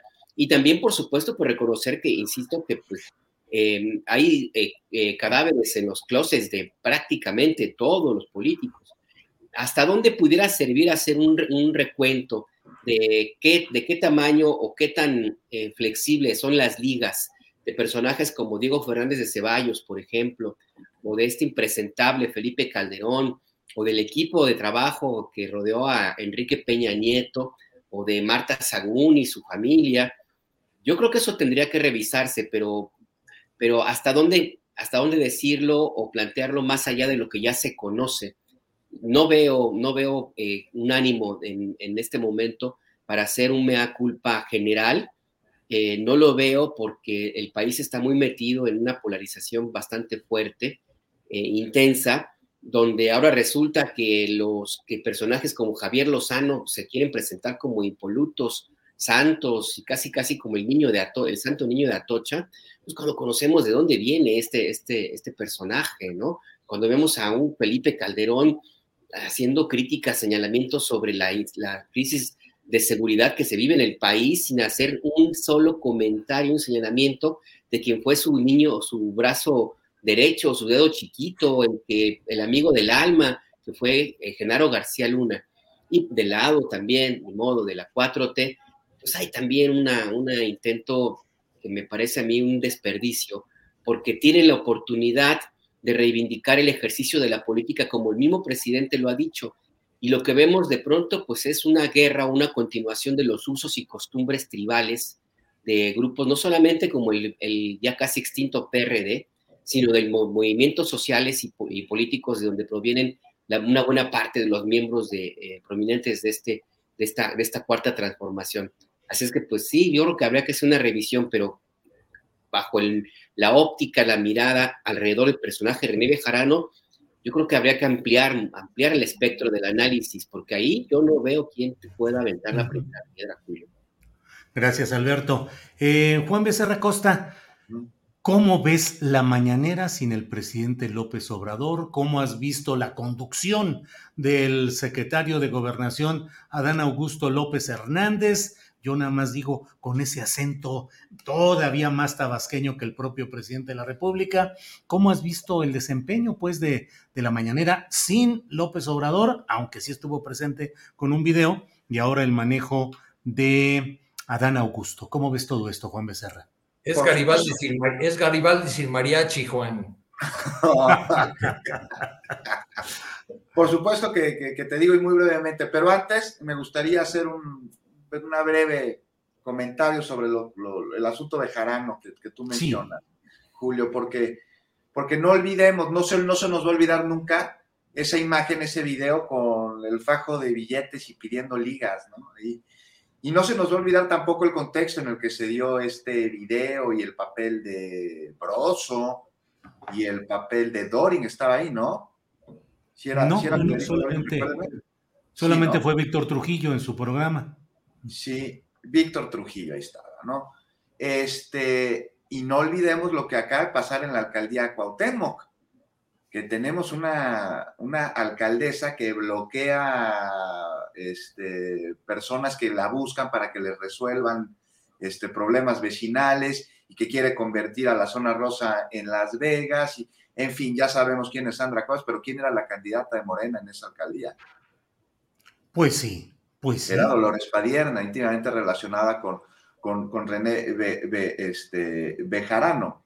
Pues Entonces, pues nada más que, que a mí me parece que no representa René Bejarano eh, lo que la cuarta transformación y Morena este, pues traen eh, grabado en el tuétano y precisamente representan aquello que se quiere eh, erradicar. ¿No? Juan, tú conoces muy bien la política de la Ciudad de México. En otras de las candidaturas de Morena, sí, sí, digo, digo la nacional y la de la Ciudad de México. en, en candidaturas de la Ciudad de México influyó o se vio la mano del grupo de Bejarano y de Padierna, tanto en algunas que se hayan ganado como en las que se perdieron, aparte de la propia Dolores Padierna? Bueno, no te lo podría, no te lo podría afirmar, este, Julio. Yo creo que eh, es un asunto el de las alcaldías que perdió Morena en las pasadas elecciones intermedias, que trae un poquito de mucho, incluido una guerra sucia por parte de la oposición que eh, se da en un momento muy complicado en la Ciudad de México, que es el accidente de la línea 12 del metro, a lo que se suma también algunos candidatos que me parece que no tenían el perfil para representar a Morena en las urnas y que él ir a votar por ellos de alguna manera significaba ir a votar por un poco de lo que queremos erradicar, de lo anterior, de ese PRD tribal que, que no nos representa, del cual no salimos, del cual se dividió porque ya no era el movimiento con el que nació con el Frente Democrático Nacional. Entonces, pues sí, me parece que, que, que, sí, que sí pudieron haber influido. Hay que ver con quién más operaron, ¿no? Para que, eh, y contra quién operaron también, porque esto no lo podemos desestimar. También quién, quién se encargó de poner a, esta mujer, este, Cuevas, encargada, digo, como candidata para la alcaldía Cuauhtémoc y cuáles fueron los apoyos que recibieron y cuál fue la operación para que triunfara en las urnas. Eso tampoco lo podemos desestimar, Julio. Y bueno, ya, ya entrándole al tema de la, de cómo dices, la mañanera, ¿cómo dijiste, Arturo? Garibaldi sin mariachi. Sí, sí, sí. bueno, pues aquí sí voy a ser muy breve, porque no, me parece que yo no tengo mucho que decir al respecto. O sea, el presidente se contagia de nuevo, espero que se recupere pronto, que no tenga malestar ni síntomas más allá del dolor de garganta que Dios nos contó que siente. Y bueno, pues por segunda vez las mañanas son encabezadas por un titular de la Secretaría de Gobernación, ¿no? Hace un año por Olga Sánchez Cordero, que me parece que lo hizo muy bien, lo hizo de manera fenomenal. De hecho, me tocó ir, creo que un par que estaba, estaba ella y las manejaba muy, bien. Era mucho cómo le daba la, la, la voz a, cómo nos daba la voz a los reporteros que por ahí andábamos, le llamaba la atención la, la, manera en la que te vestías, entonces al ratito ya todo el mundo se empezó a vestir chillón para que la secretaria de Gobernación diera la palabra. Ahora es Adán Augusto, quien a, a, mi parecer también lo hace muy bien y da seguimiento a este ejercicio de transparencia y de comunicación entre el gobierno y la ciudadanía que marca la agenda del día y que la verdad se agradece. Pero, pues sí hace falta el presidente, ¿no? En Palacio Nacional, dando la mañanera todos los días, cómo lleva los temas, cómo los saca, cómo hila, cómo de una cosa construye otra totalmente, aparentemente distinta y que a la mera hora no lo es, pues sí, el presidente es único, es un animal político y tiene una capacidad de expresarse y de que se tenga entendimiento por parte de la población que me parece que nadie más en este país lo tiene, Julio. Gracias, Juan Becerra Costa. Eh, Arturo Cano, por favor, desarrolla con más amplitud tu tesis doctoral de la mañanera como un Garibaldi sin mariachis. ¿Qué te parece la ausencia del presidente López Obrador y qué te parece la conducción de este tabasqueño del cual mencionas pues que tiene sus bemoles y sus puntos interesantes que entiendo? Eh, Arturo, por favor, dinos. Bueno, tan es eh, la mañanera algo que pertenece al a Laura de, de López Obrador que pues sin, sin él nos explica. Eh, y, y la, los, los, naturales rumores y señalamientos que había habido a, raíz de su, del anuncio de su contagio, pues obligaron a que apareciera, así fuera, eh, con un mensaje a distancia para eh, pues enviar este mensaje de, de tranquilidad y de confianza muy criticado por, por algunos, muy criticado por sectores de la oposición que lo califican de irresponsable y de ser un mal ejemplo para el conjunto de la sociedad, pero que yo leo por otro lado como un mensaje que llega a la gente eh, común, al ciudadano común que ve eh, en, en quien representa el poder en este país ve a un ser humano con sus debilidades, ve a alguien que se humaniza, tiene estos gestos como de tomarse la temperatura él mismo. En fin, yo creo que eh, Adán Augusto, el secretario de Gobernación, sacará razonablemente bien eh, la, la, mañanera, porque además, pues ya, ya saben, eh, ya López Obrador les ha enseñado muy bien el caminito de cómo eh, no responder algunos señalamientos cuando no quieren responderlos, de cómo eh, eh, canalizar los asuntos a, las dependencias adecuadas cuando no, no, tiene información sobre el tema y, veremos si también nos muestra este conocimiento tan detallado que a veces exhibe el presidente de la República sobre algunos temas particulares, ¿no? Porque lo que sigue sorprendiendo a algunos que no conocen a López Obrador y que nunca lo conocerán porque eh, tienen frente a sí una eh, barrera de odio que les impide ver al personaje realmente, pues que conoce a detalle y seguirá sorprendiéndonos con esto de que cuando le preguntan sobre el conflicto en una comunidad X o Z, conozca incluso a detalle los entretelones de, de un conflicto de tierras, por ejemplo, o de, o de una bronca político-electoral en algún municipio de Chiapas o de Sonora. Bien, Arturo, gracias. Em, Alberto, tu opinión sobre ese Garibaldi eh, mediático matutino en la mañanera y el papel de este conductor eh, designado provisionalmente, que es eh, Adán Augusto López Hernández. Alberto, por favor. Pues yo destaco algo que a mí me parece que de pronto se nos pierde de vista, y es la cantidad de compañeros a quienes se les ha dado la oportunidad de hacer preguntas, porque con el presidente López Obrador a veces se iba nada más con uno o con dos. Llegó a darse el caso, creo que con una, en, una, en alguna ocasión que respondió una pregunta durante casi toda la mañanera. Eh, y a mí me, me parece que esto reivindica el papel fundamental de este ejercicio de diálogo circular, que es inédito en el mundo. No hay, un presidente en, en, todo el planeta que tenga un encuentro cotidiano con periodistas para escuchar todos los planteamientos que sean, porque hay de todo tipo de planteamientos. Él responde lo que quiere y lo que puede también, eso también hay que reconocérselo. Pero esto me parece que es que, el hecho de que se puedan preguntar más, pues va más en el sentido original de las conferencias de prensa matutina. Y también se convierte de entrada en una plataforma que para mí me queda cada vez más claro, que además de ser una conferencia con periodistas, pues es una, eh, una eh, estrategia más de gobierno, es un ejercicio de gobierno. Allí se convoca al gabinete para que rinda cuentas, allí se dan órdenes para que se atiendan tal o cual caso, se mandan mensajes políticos, se hace política exterior, se han presentado allí algunos de los temas que al presidente le parecen relevantes, ha convocado a entregar medallas, se han firmado acuerdos, en fin, que la, reunión, las, conferencias en Palacio Nacional, pues sí se han convertido en algo fundamental para, y en el sello específico del gobierno del presidente López Obrador. Y por supuesto que el secretario de Gobernación, pues no come lumbre, no se va a meter en terrenos eh, complicados, no de ninguna manera va a querer eh, ir en contra de algún planteamiento que sabe que el presidente López Obrador no estaría de acuerdo. Y lo que hace es básicamente una especie como de nadar de muertito, ¿no?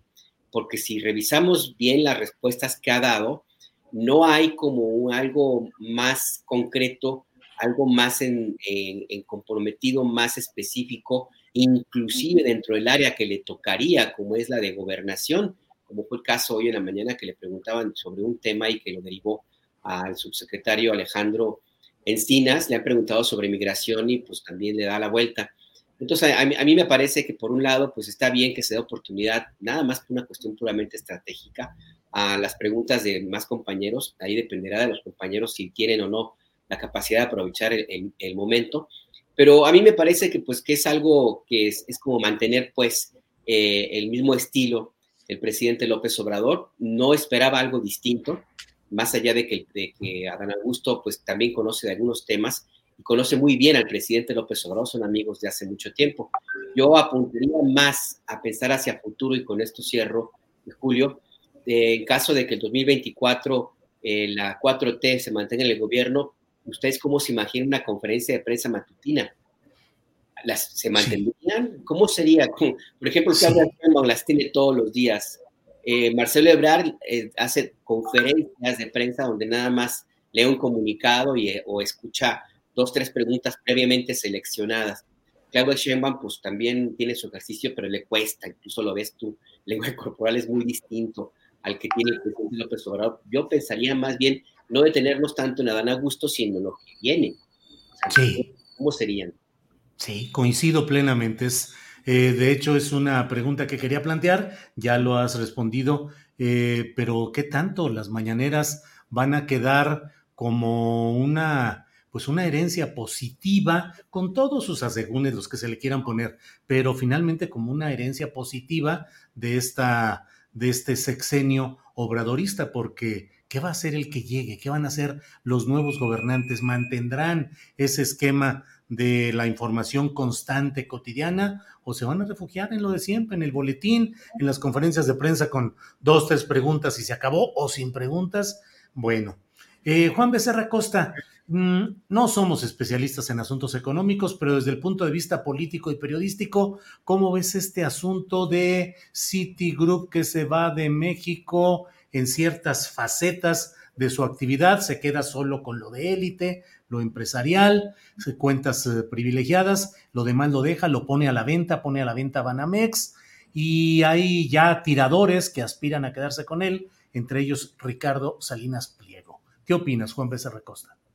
Sí, te digo, no, tienes razón, no somos especialistas financieros, pero somos periodistas y pues por ahí hay un par de fuentes en asuntos financieros con las que nos podemos asesorar, con las que se hable. Rápidamente te digo que eh, con lo que preguntabas de la mañanera, pues sí tendrá la próxima administración, si gana el candidato que sea, la candidata que sea de Morena, sí tendrá, me parece, que llevar a cabo este ejercicio y tendrá que irse perfeccionando para ser como el actual o incluso mejor, porque es parte de la transformación que se está buscando en el país. Imagínate esta transformación sin mañanera, no, no, no me parece que, que funcionaría. Y tiene que trascender a la persona del presidente López Obrador, y, y, sin duda alguna. Pero bueno, ya sobre lo de City Banamex, pues aquí la gran pregunta es, pues ¿por qué Citigroup vende Banamex, no? Ellos pues responden ahí medio parcamente que es por una estrategia global que tienen y ya no dijeron mucho más. Pero eso es algo que se ha visto con anterioridad en venta de operaciones de banca en otros países, varios en Asia y aquí en, en el continente, me parece que Guatemala, Costa Rica y Panamá, creo que por ahí un par más. Pero aún así costa trabajo, ¿no? Por más de que sea una estrategia global y de que hayan vendido en otros países, pues de fondo, pues para quienes no somos especialistas, como tú dices, financieros, pues ¿por qué vender un banco con tanta presencia, no? Pues tiene una enorme cantidad de sucursales, ¿cuántos cuentavientes no tiene Banamex? Y las utilidades, por ahí le estuve rascando, pues están en promedio más de los 2 mil millones de dólares.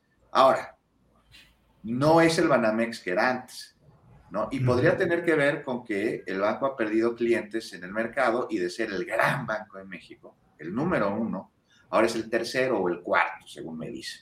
Pero también puede tener que ver, sin excluir lo anterior, que pues como los gabachos se van a Tijuana a hacer lo que ni pueden hacer en San Diego, pues City Banamex también podía hacer cosas aquí que no podía hacer en otros lados, como cobrar comisiones altísimas, por ejemplo, con las afores o tasas de intereses que en sus países, pues creo que sería imposible.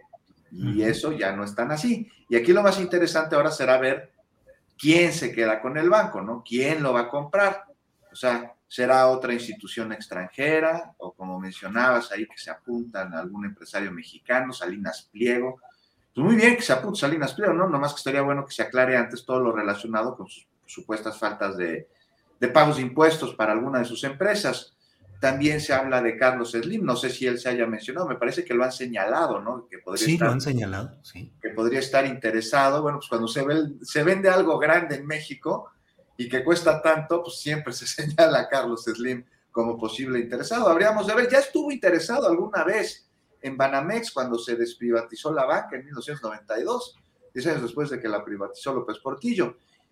Y por lo que me contaron, parece que pujó, pero que su antiguo socio, de quien se separó, Roberto Hernández, se llevó ese banco después de un proceso que no estuvo exento de señalamientos de ser favorecedor al grupo Hernández, quien, quien después, hazme favor, personificó el dicho de banquero rico, banco pobre, tanto que tuvimos que rescatarlo a través del FOBAPRO a nosotros, los ciudadanos de a pie, nuestros papás, nuestros hijos, y, y lo van a seguir haciendo nuestros nietos para que pues Hernández, después de vaciar Banamex, de que se le rescatara, vendiera a Citigroup y se quedara con millones. Aquí me parece que por el momento lo que tiene que haber es certeza para los cuentavientes del banco, ¿no?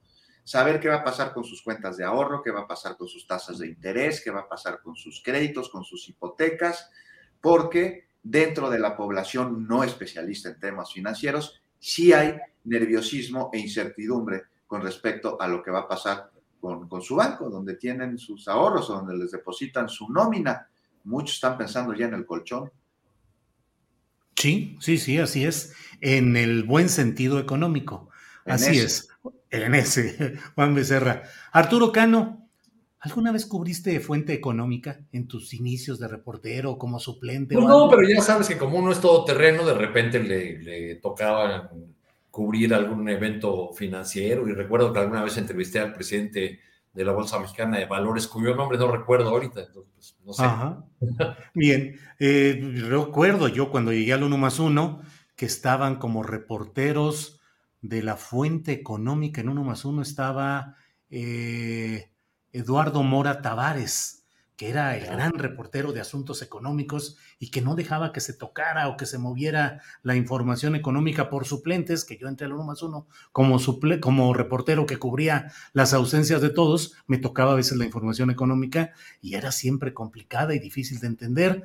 Entonces, Arturo, sobre este tema de Banamex, más allá de los detalles económicos, técnicos específicos, ¿cómo ves esta salida que algunos adversarios de la llamada cuarta transformación dicen que es una muestra de inestabilidad o preocupación de los grandes capitales? Ya el propio gobierno ha dicho que no hay tal, que no lo ven así. Eh, ¿Quién puede quedar? Eh, Salinas Pliego ya dijo que él se interesa, que cuánto quieren por el changarro y que él lo abriría de 9 de la mañana a 9 de la noche, 365 días. Y también la versión de que Slim, como dice Aclaró, si, va a si también va a vender en abonos en Banamex o no. pues No eh, no, eso. seguramente las sucursales van a estar ahí en esos lugares. ¿Cómo ves todo en Bueno, general? en general? la- eh, este tipo de movimientos financieros siempre provocarán en la oposición la crítica. Ya ven, tenemos razón respecto a la inestabilidad y los temores internacionales. No, no hay elogios en sentido contrario cuando se anuncian grandes inversiones o cuando grandes consorcios internacionales vienen a construir Tren Maya o cosas por el estilo. Bueno, pues es parte de la, del rejuego político, así lo entiendo.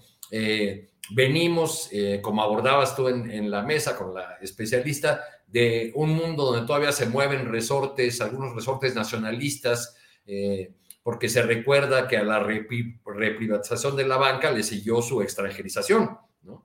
Y hay todavía por ahí en el baúl de los recuerdos algunos viejos banqueros que, que, que recuerdan a la banca como un motor de desarrollo, como un instra- instrumento para eh, las grandes obras de infraestructura. Lo- toda esa eh, parafernalia, esas obras que acompañaban al desarrollo de una banca nacional y que nunca vimos hecho realidad. Lo que me llama la atención en- eh, con este anuncio pues es otra vez la arrogancia de Salinas Pliego que, que habla de una adquisición tan enorme como si se tratara de una tiendita eh, y que además se reivindica nacionalista y eh, un, personaje comprometido por México y bla, bla. Eh, la, la, compañera, la compañera experta decía que no había señales más allá de los señalamientos en algunas columnas, columnas de que Steam estuviese interesado y, y, ponía este ejemplo de, pues hubiera hecho crecer Inbursa, ¿no? Porque ya finalmente ya tiene un banco, pero eso no ha sido de, de su interés. Entonces yo creo que pues seguirá da, dando este ruido para especialistas y, y que no eh, tendrá mayores repercusiones eh, de no ser porque ahora el gobierno del observador se pueda colgar la medalla de haber cobrado impuestos por esta transacción, cosa que en el pasado fue Vicente Fox, ¿no? El que permitió sí. que no hubiera pago de impuestos en esa transacción millonaria sí. de la compra, precisamente a Roberto Hernández por Citigroup, que ahora deja lo que compró en aquella ocasión. Bien, Arturo Cano, muchas gracias. Son las 2 de la tarde con 55 minutos, así es que estamos justo para un par, tres minutitos cada quien todavía, para poder eh, los postrecitos, que siempre son una sección muy gustada, que estos postres pueden ser dulces o amargos. Alberto Nájar, ¿qué nos dices ya en esta última ronda de esta mesa de periodistas del miércoles 12 de enero? Por favor, Alberto. Gracias, gracias, Julio. Dos temas rapidísimo. La decisión de vender Citigroup, su área de banca de consumo, o sea, la que nos toca a los mortales, tiene que ver por una cuestión no solamente, como lo dijo el banco, de ser más eficiente y concentrarse en las áreas donde es, más competitivo, que son pues la tecnología, las grandes corporaciones, etcétera.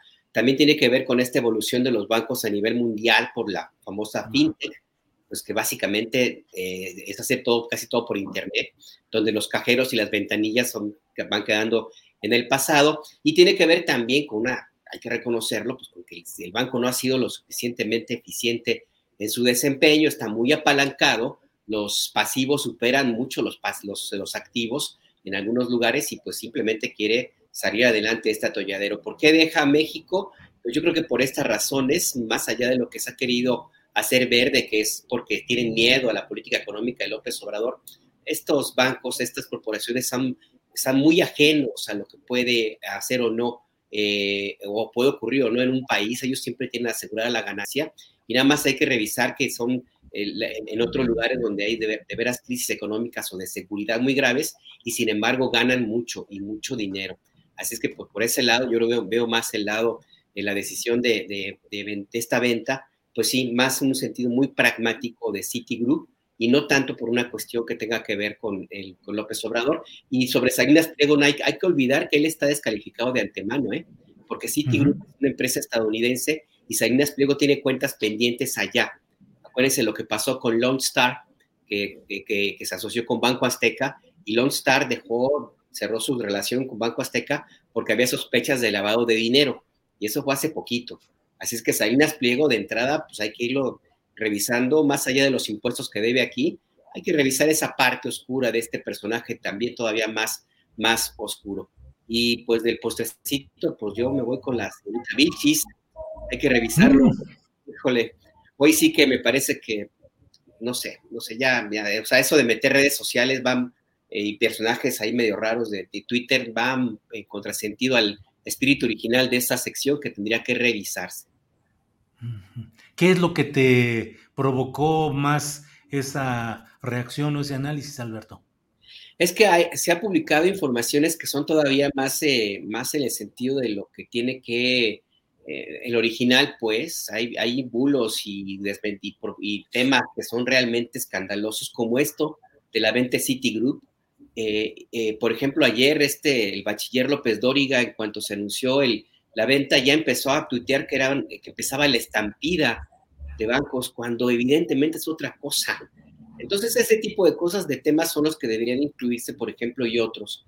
Y en cambio, pues se ha dedicado a presentar a personajes de la República de Twitter que son ciertamente menores, ¿no?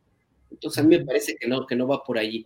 Y el sentido tiene que ver un poco más, a ver, ¿cuál es el, punto básico de por qué existen este tipo de, de situaciones? Sí hay mucho odio, hay manipulaciones y desinformación, sí, pero tiene que haber autocrítica.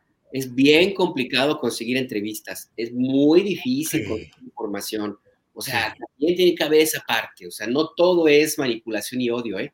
También hay una, una eh, idea de seguir operando en términos de comunicación exactamente igual que en 1970, 1980, o el gobierno de Peña Nieto, o sea, no ha cambiado mucho. Hay mucha, mucha falta de transparencia y muchísima burocracia, de veras. bueno, ¿qué les digo? Ustedes lo saben mejor. Así es, gracias Alberto. Eh, Juan Becerra Costa, postrecito, por favor. Postrecito, pues es amargo postrecito porque tiene que ver con la enorme cantidad de contagios por COVID que se han desatado durante los últimos días y si bien estos contagios no, no, no, no ha habido mayor hospitalizaciones, se mantiene el número de camas en, en, hospitales este, pues sin ocupar y también el número de fallecimientos pues no ha crecido exponencialmente, nada que ver con olas anteriores este, pues, lo que nos indica que eh, estos contagios pues, generan eh, pocas complicaciones en los pacientes. Lo que sí hemos visto es una oleada de personas que corre a los kioscos que hay en la Ciudad de México para detectarse el COVID, para hacerse una prueba. Y aquí es muy, muy amargo además también el dulcecito, porque esto se le suma que, caray, hay una enorme cantidad de medios de comunicación que lo que están haciendo es alarmar a la población, le están infundiendo miedo y a mí me parece que es absolutamente irresponsable este manejo de información que causa pánico en los ciudadanos y que los, los, lleva a no informarse, a desinformarse y a correr, por ejemplo, estos kioscos donde se están llevando a cabo las pruebas COVID-19, eh, logrando con ello que este, pudiese haber escasez y entonces personas que sí requieren de hacerse la prueba no la tengan en los kioscos. Entonces, ¿a dónde tienen que acudir? Pues con estos oportunistas que, que las venden, ya sea en la iniciativa privada o en el gobierno de la alcaldía Benito Juárez o Miguel Hidalgo, que de manera por demás miserable se han dedicado a vender pruebas COVID cuando si realmente quisieran abonar a la situación que vive la ciudad y que vive el país, pues las estarían tomando de manera este, totalmente eh, gratuita. Es, es inconcebible lo que están haciendo. Entonces, por eso, pues, pues la invitación, porque uno como periodista no se puede poner a dar recomendaciones médicas, para eso entrevistamos a médicos. Y justamente con la Secretaría de Educación, Ciencia y Tecnología de la ciudad y con su secretaria, la doctora Rosaura Ruiz, y este, pues aquí en Capital 21 nos, este, convocó con médicos del Instituto Nacional de Nutrición precisamente para hablar quiénes deben irse a hacer una prueba, quiénes no deben irse a hacer una prueba qué, cuáles son los síntomas que hay que tomar este, eh, eh, en, atención, en cuidado. Eh, si uno sale positivo y es asintomático, ¿qué hacer? si uno sale positivo, ¿cuándo regresar al trabajo? Por si gustan, ahí hoy en Capital 21 vamos a tener parte de esta conversación, pero no, no era nada más que quisiera promocionar a, mi casa, sino señalar, que se vale. Sí, gracias, Julio, sino señalar esta, esta situación muy complicada que está viviendo la ciudad con, con, una cantidad de contagios que, que, ha crecido durante los últimos días, que afortunadamente no tiene este, mayores hospitalizaciones ni, ni, ni defunciones gracias mucho a la vacunación, pero pues el canibalismo que, que nunca falta con respecto a las pruebas COVID. Y pues, importante saber quién se la debe hacer y quién no, porque no todos nos la debemos hacer, aunque sospechemos que estemos contagiados. ¿eh? La hora en la que estará esta, estas entrevistas o este debate, esta información, Juan? A las nueve de la noche, entre nueve y diez de la noche, va hoy una notita. Grandes especialistas van a estar este, con nosotros ahí. Por supuesto, el director del, Instituto este, Nacional de, Nutrición va a estar y va a estar su equipo, ¿no? Son tres médicos de excelencia, de los mejores médicos que, que hay en México y que este, pues que nos dan estas recomendaciones, ¿no? ¿Cuándo, o sea, cuándo debemos irnos a hacer una prueba y cuándo no nos debemos ir a, hacer una prueba, ¿no? Está el doctor este, que es el director del instituto, el doctor Cifuentes, que es una eminencia, es el director de medicina del instituto, el doctor Bernardo Martínez, que es está en el departamento de epidemiología, y también el, el, doctor Galindo, que es el subdirector precisamente de epidemiología. Y nos hablan además de los cuidados y las atenciones y las acciones que se debe llevar a cabo en personal médico y en ciudadanía en general, que no es exactamente lo mismo. Pero imagínate, Julio, en caso de un posible riesgo de contacto, pues los médicos no pueden dejar de, trabajar, si no, no tendríamos médicos. Entonces, ¿qué hay que hacer? Tomar medidas. Ellos nos dicen qué medidas hay que tomar en caso de que consideremos que estamos en riesgo de habernos contagiado, pero no necesariamente irnos a hacer una prueba. ¿Por qué? Porque hay quien sí la necesita. Bien, de 9 a 10 de la noche hoy en Canal 21 esta interesante exposición eh, de argumentos y de información respecto a este tema. Arturo Cano, el postrecito, por favor, para una, una pregunta, ¿el, presidente le puso fecha a su gira centroamericana? No, no, le puso. No, no. Bueno, pues eh, con un, un, postrecito con sabor a baleada o a pupusa, eh, pronto habrá una gira centroamericana del presidente. Quizá la ocasión sea eh, eh, la asunción del cargo de Xiomara Castro como presidenta de, Honduras, que ocurrirá el 27 de enero. el, tema el tema de la migración nos une irremediablemente con, Centroamérica y, y, ojalá en este viaje el presidente haya propuestas que aterricen y que vayan apuntando a esa solución de fondo que plantea el presidente López Obrador, aunque lamentablemente ha habido muy poco avance, sobre todo por la falta de respaldo de Estados Unidos en esa materia. Y ya, eh, por último, un, postrecito que dejo, preguntón que dejo en torno de dos preguntas que, que me surgen de, de comentarios políticos muy recientes. ¿Es el presidente de la República, López Obrador, quien se radicaliza o es su gabinete el que se modera? Híjole. Se, premia, se premia Julio, Juan Alberto, se premia la lealtad o más bien se recurre a la lealtad como única vía para poder cumplir con los compromisos adquiridos de grandes proyectos. Es que No se me vale. después de que estemos comentando, pero creo que vamos a seguir sobre ese asunto porque no, no tiene que ver nada más con esta coyuntura. ¿no?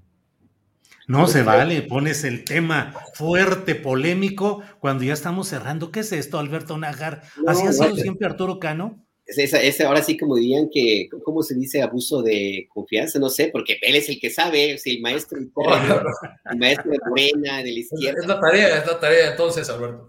Es la tarea. Bueno, vamos a ver si le entramos en otra mesa a un tema específico así y lo vamos analizando. Pues gracias a los tres, Juan, Arturo, Alberto, gracias por estar en este miércoles 12 de enero. Abrazos. Gracias a todos. Igualmente, hasta luego. Gracias. Bien, pues estamos aquí eh, terminando esta mesa, esta mesa de periodistas del miércoles 12 de enero y ya está de regreso con nosotros mi compañera Adriana Buentello. Adriana, ¿cómo vamos? ¿Sigue el, el frillecito o ya menos? Pues ya salió el sol, pero tímidamente, pero sobre todo porque pues uno aquí encerrado no le pega aquí de este lado el sol, entonces sí hace todavía un poco de frío, pero menos que, que en la mañana, Julio.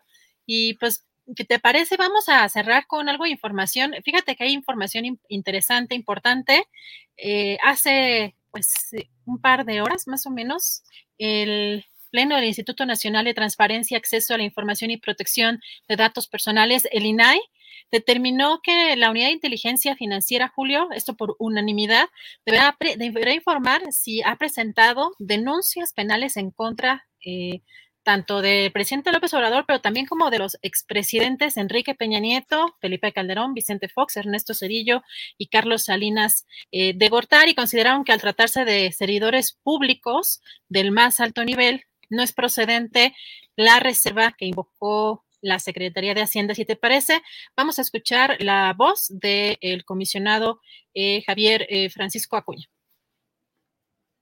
les propongo que modifiquemos la respuesta emitida por la Secretaría de Hacienda y Crédito Público y se le instruya que, aquí sí lo voy a leer ¿eh? porque me puedo saltar puntos, proporcionar el número de denuncias que la Unidad de Inteligencia Financiera ha presentado ante la Fiscalía General de la República por delitos de operaciones con recursos de procedencia ilícita, así como corrupción y los delitos del artículo 139 del Código Penal Federal, o que pudieran ubicarse en los supuestos del artículo 400 bis del mismo código, en contra de que hubiese, ¿eh? no estoy diciendo que lo haya, no sabemos todavía, Carlos Salinas de Gortari, Ernesto Cedillo, Vicente Fox, Felipe Calderón, Enrique Peña Nieto y Andrés Manuel López Obrador, registradas entre el año 2005 y el dato más actualizado que se tenga al 30 de agosto de 2021, que fue cuando se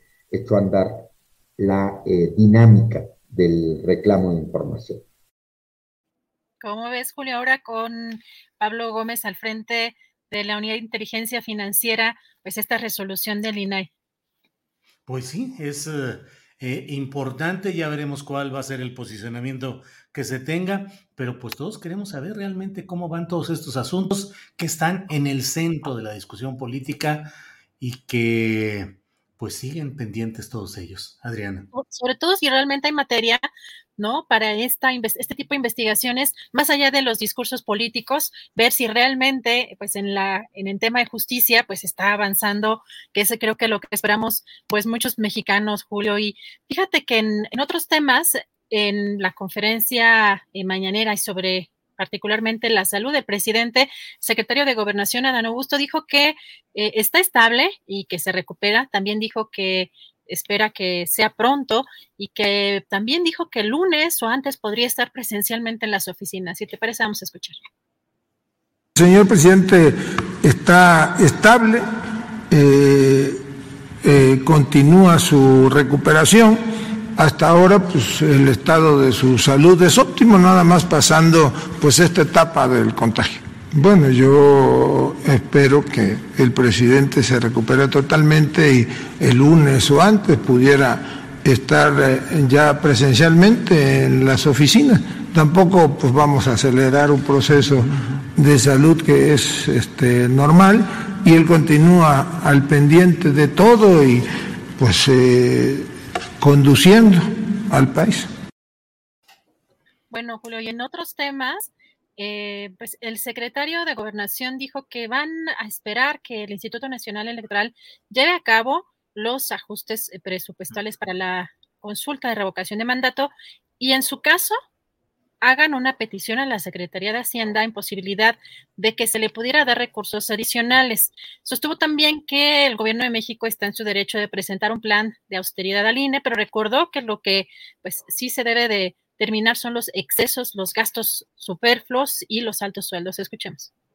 Vamos a esperar eh, que el Instituto Nacional Electoral, tal como se lo eh, ordena eh, o mandata el Tribunal Electoral, pues haga los ajustes, las disposiciones presupuestales para cumplir con el ejercicio de revocación de mandato y en su caso, pues eleve una consulta o una petición a la Secretaría de Hacienda en la posibilidad de que se le pudieran destinar recursos adicionales que se terminen con los excesivos este, gastos de representación, con los viáticos, eh, con lo superfluo en el uso, en el desempeño de los cargos públicos y que incluso eh, nos ajustemos a un ingreso que sea eh, moderado, que se acaben los sueldos a los que estaban acostumbrados en el pasado.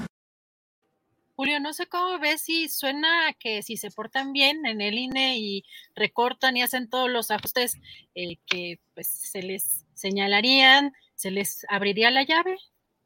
Pues sí, realmente aquí vamos a ver qué tanto lo que el propio eh, Lorenzo Córdoba nos dijo en una entrevista de que finalmente había ganado a pesar de todo lo que ha sucedido, que ganaba en cuanto a la claridad presupuestal, el camino que se había establecido para que la Secretaría de Hacienda responda a las solicitudes de nuevo presupuesto.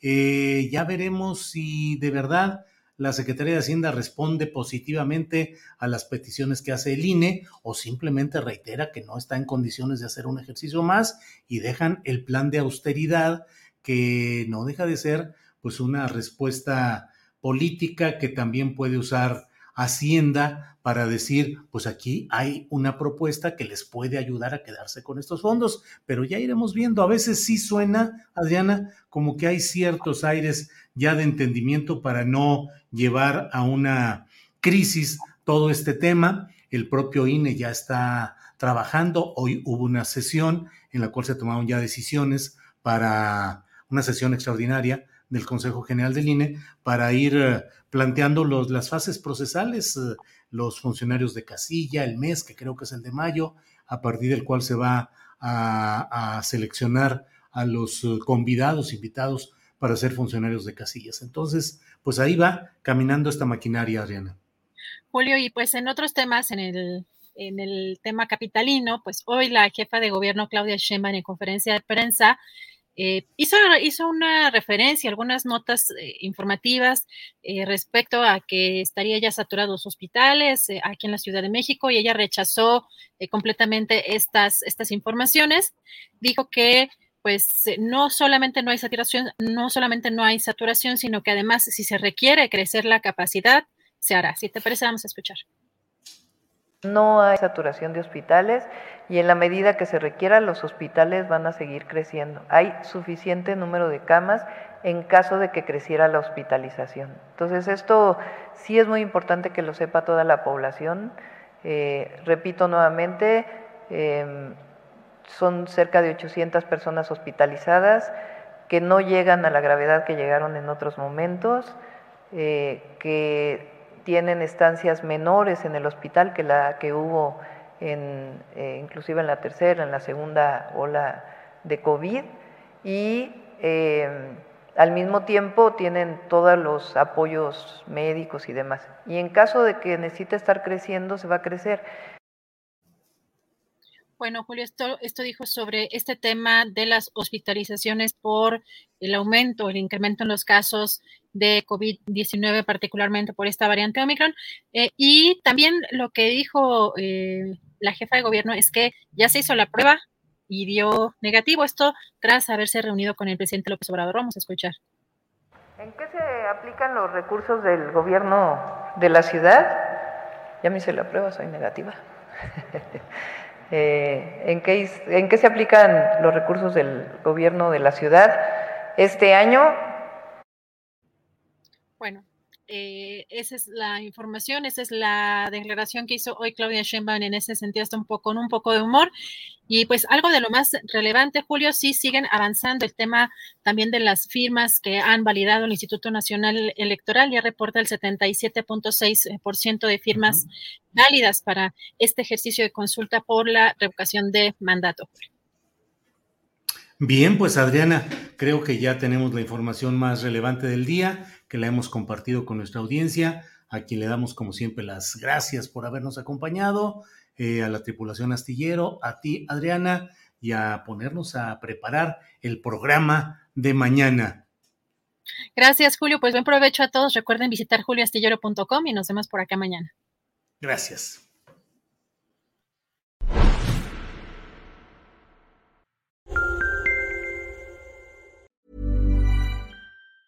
Hi, I'm Daniel, founder of Pretty Litter. Did you know cats tend to hide symptoms of sickness and pain? I learned this the hard way after losing my cat, Gingy. So I created Pretty Litter, a health monitoring litter that helps detect early signs of illness by changing colors, saving you money and potentially your cat's life. Pretty Litter is veterinarian developed, and it's the easiest way to keep tabs on your fur baby's health right at home. Go to prettylitter.com and use code ACAST for 20% off your first order and a free cat toy. Terms and conditions apply. See site for details.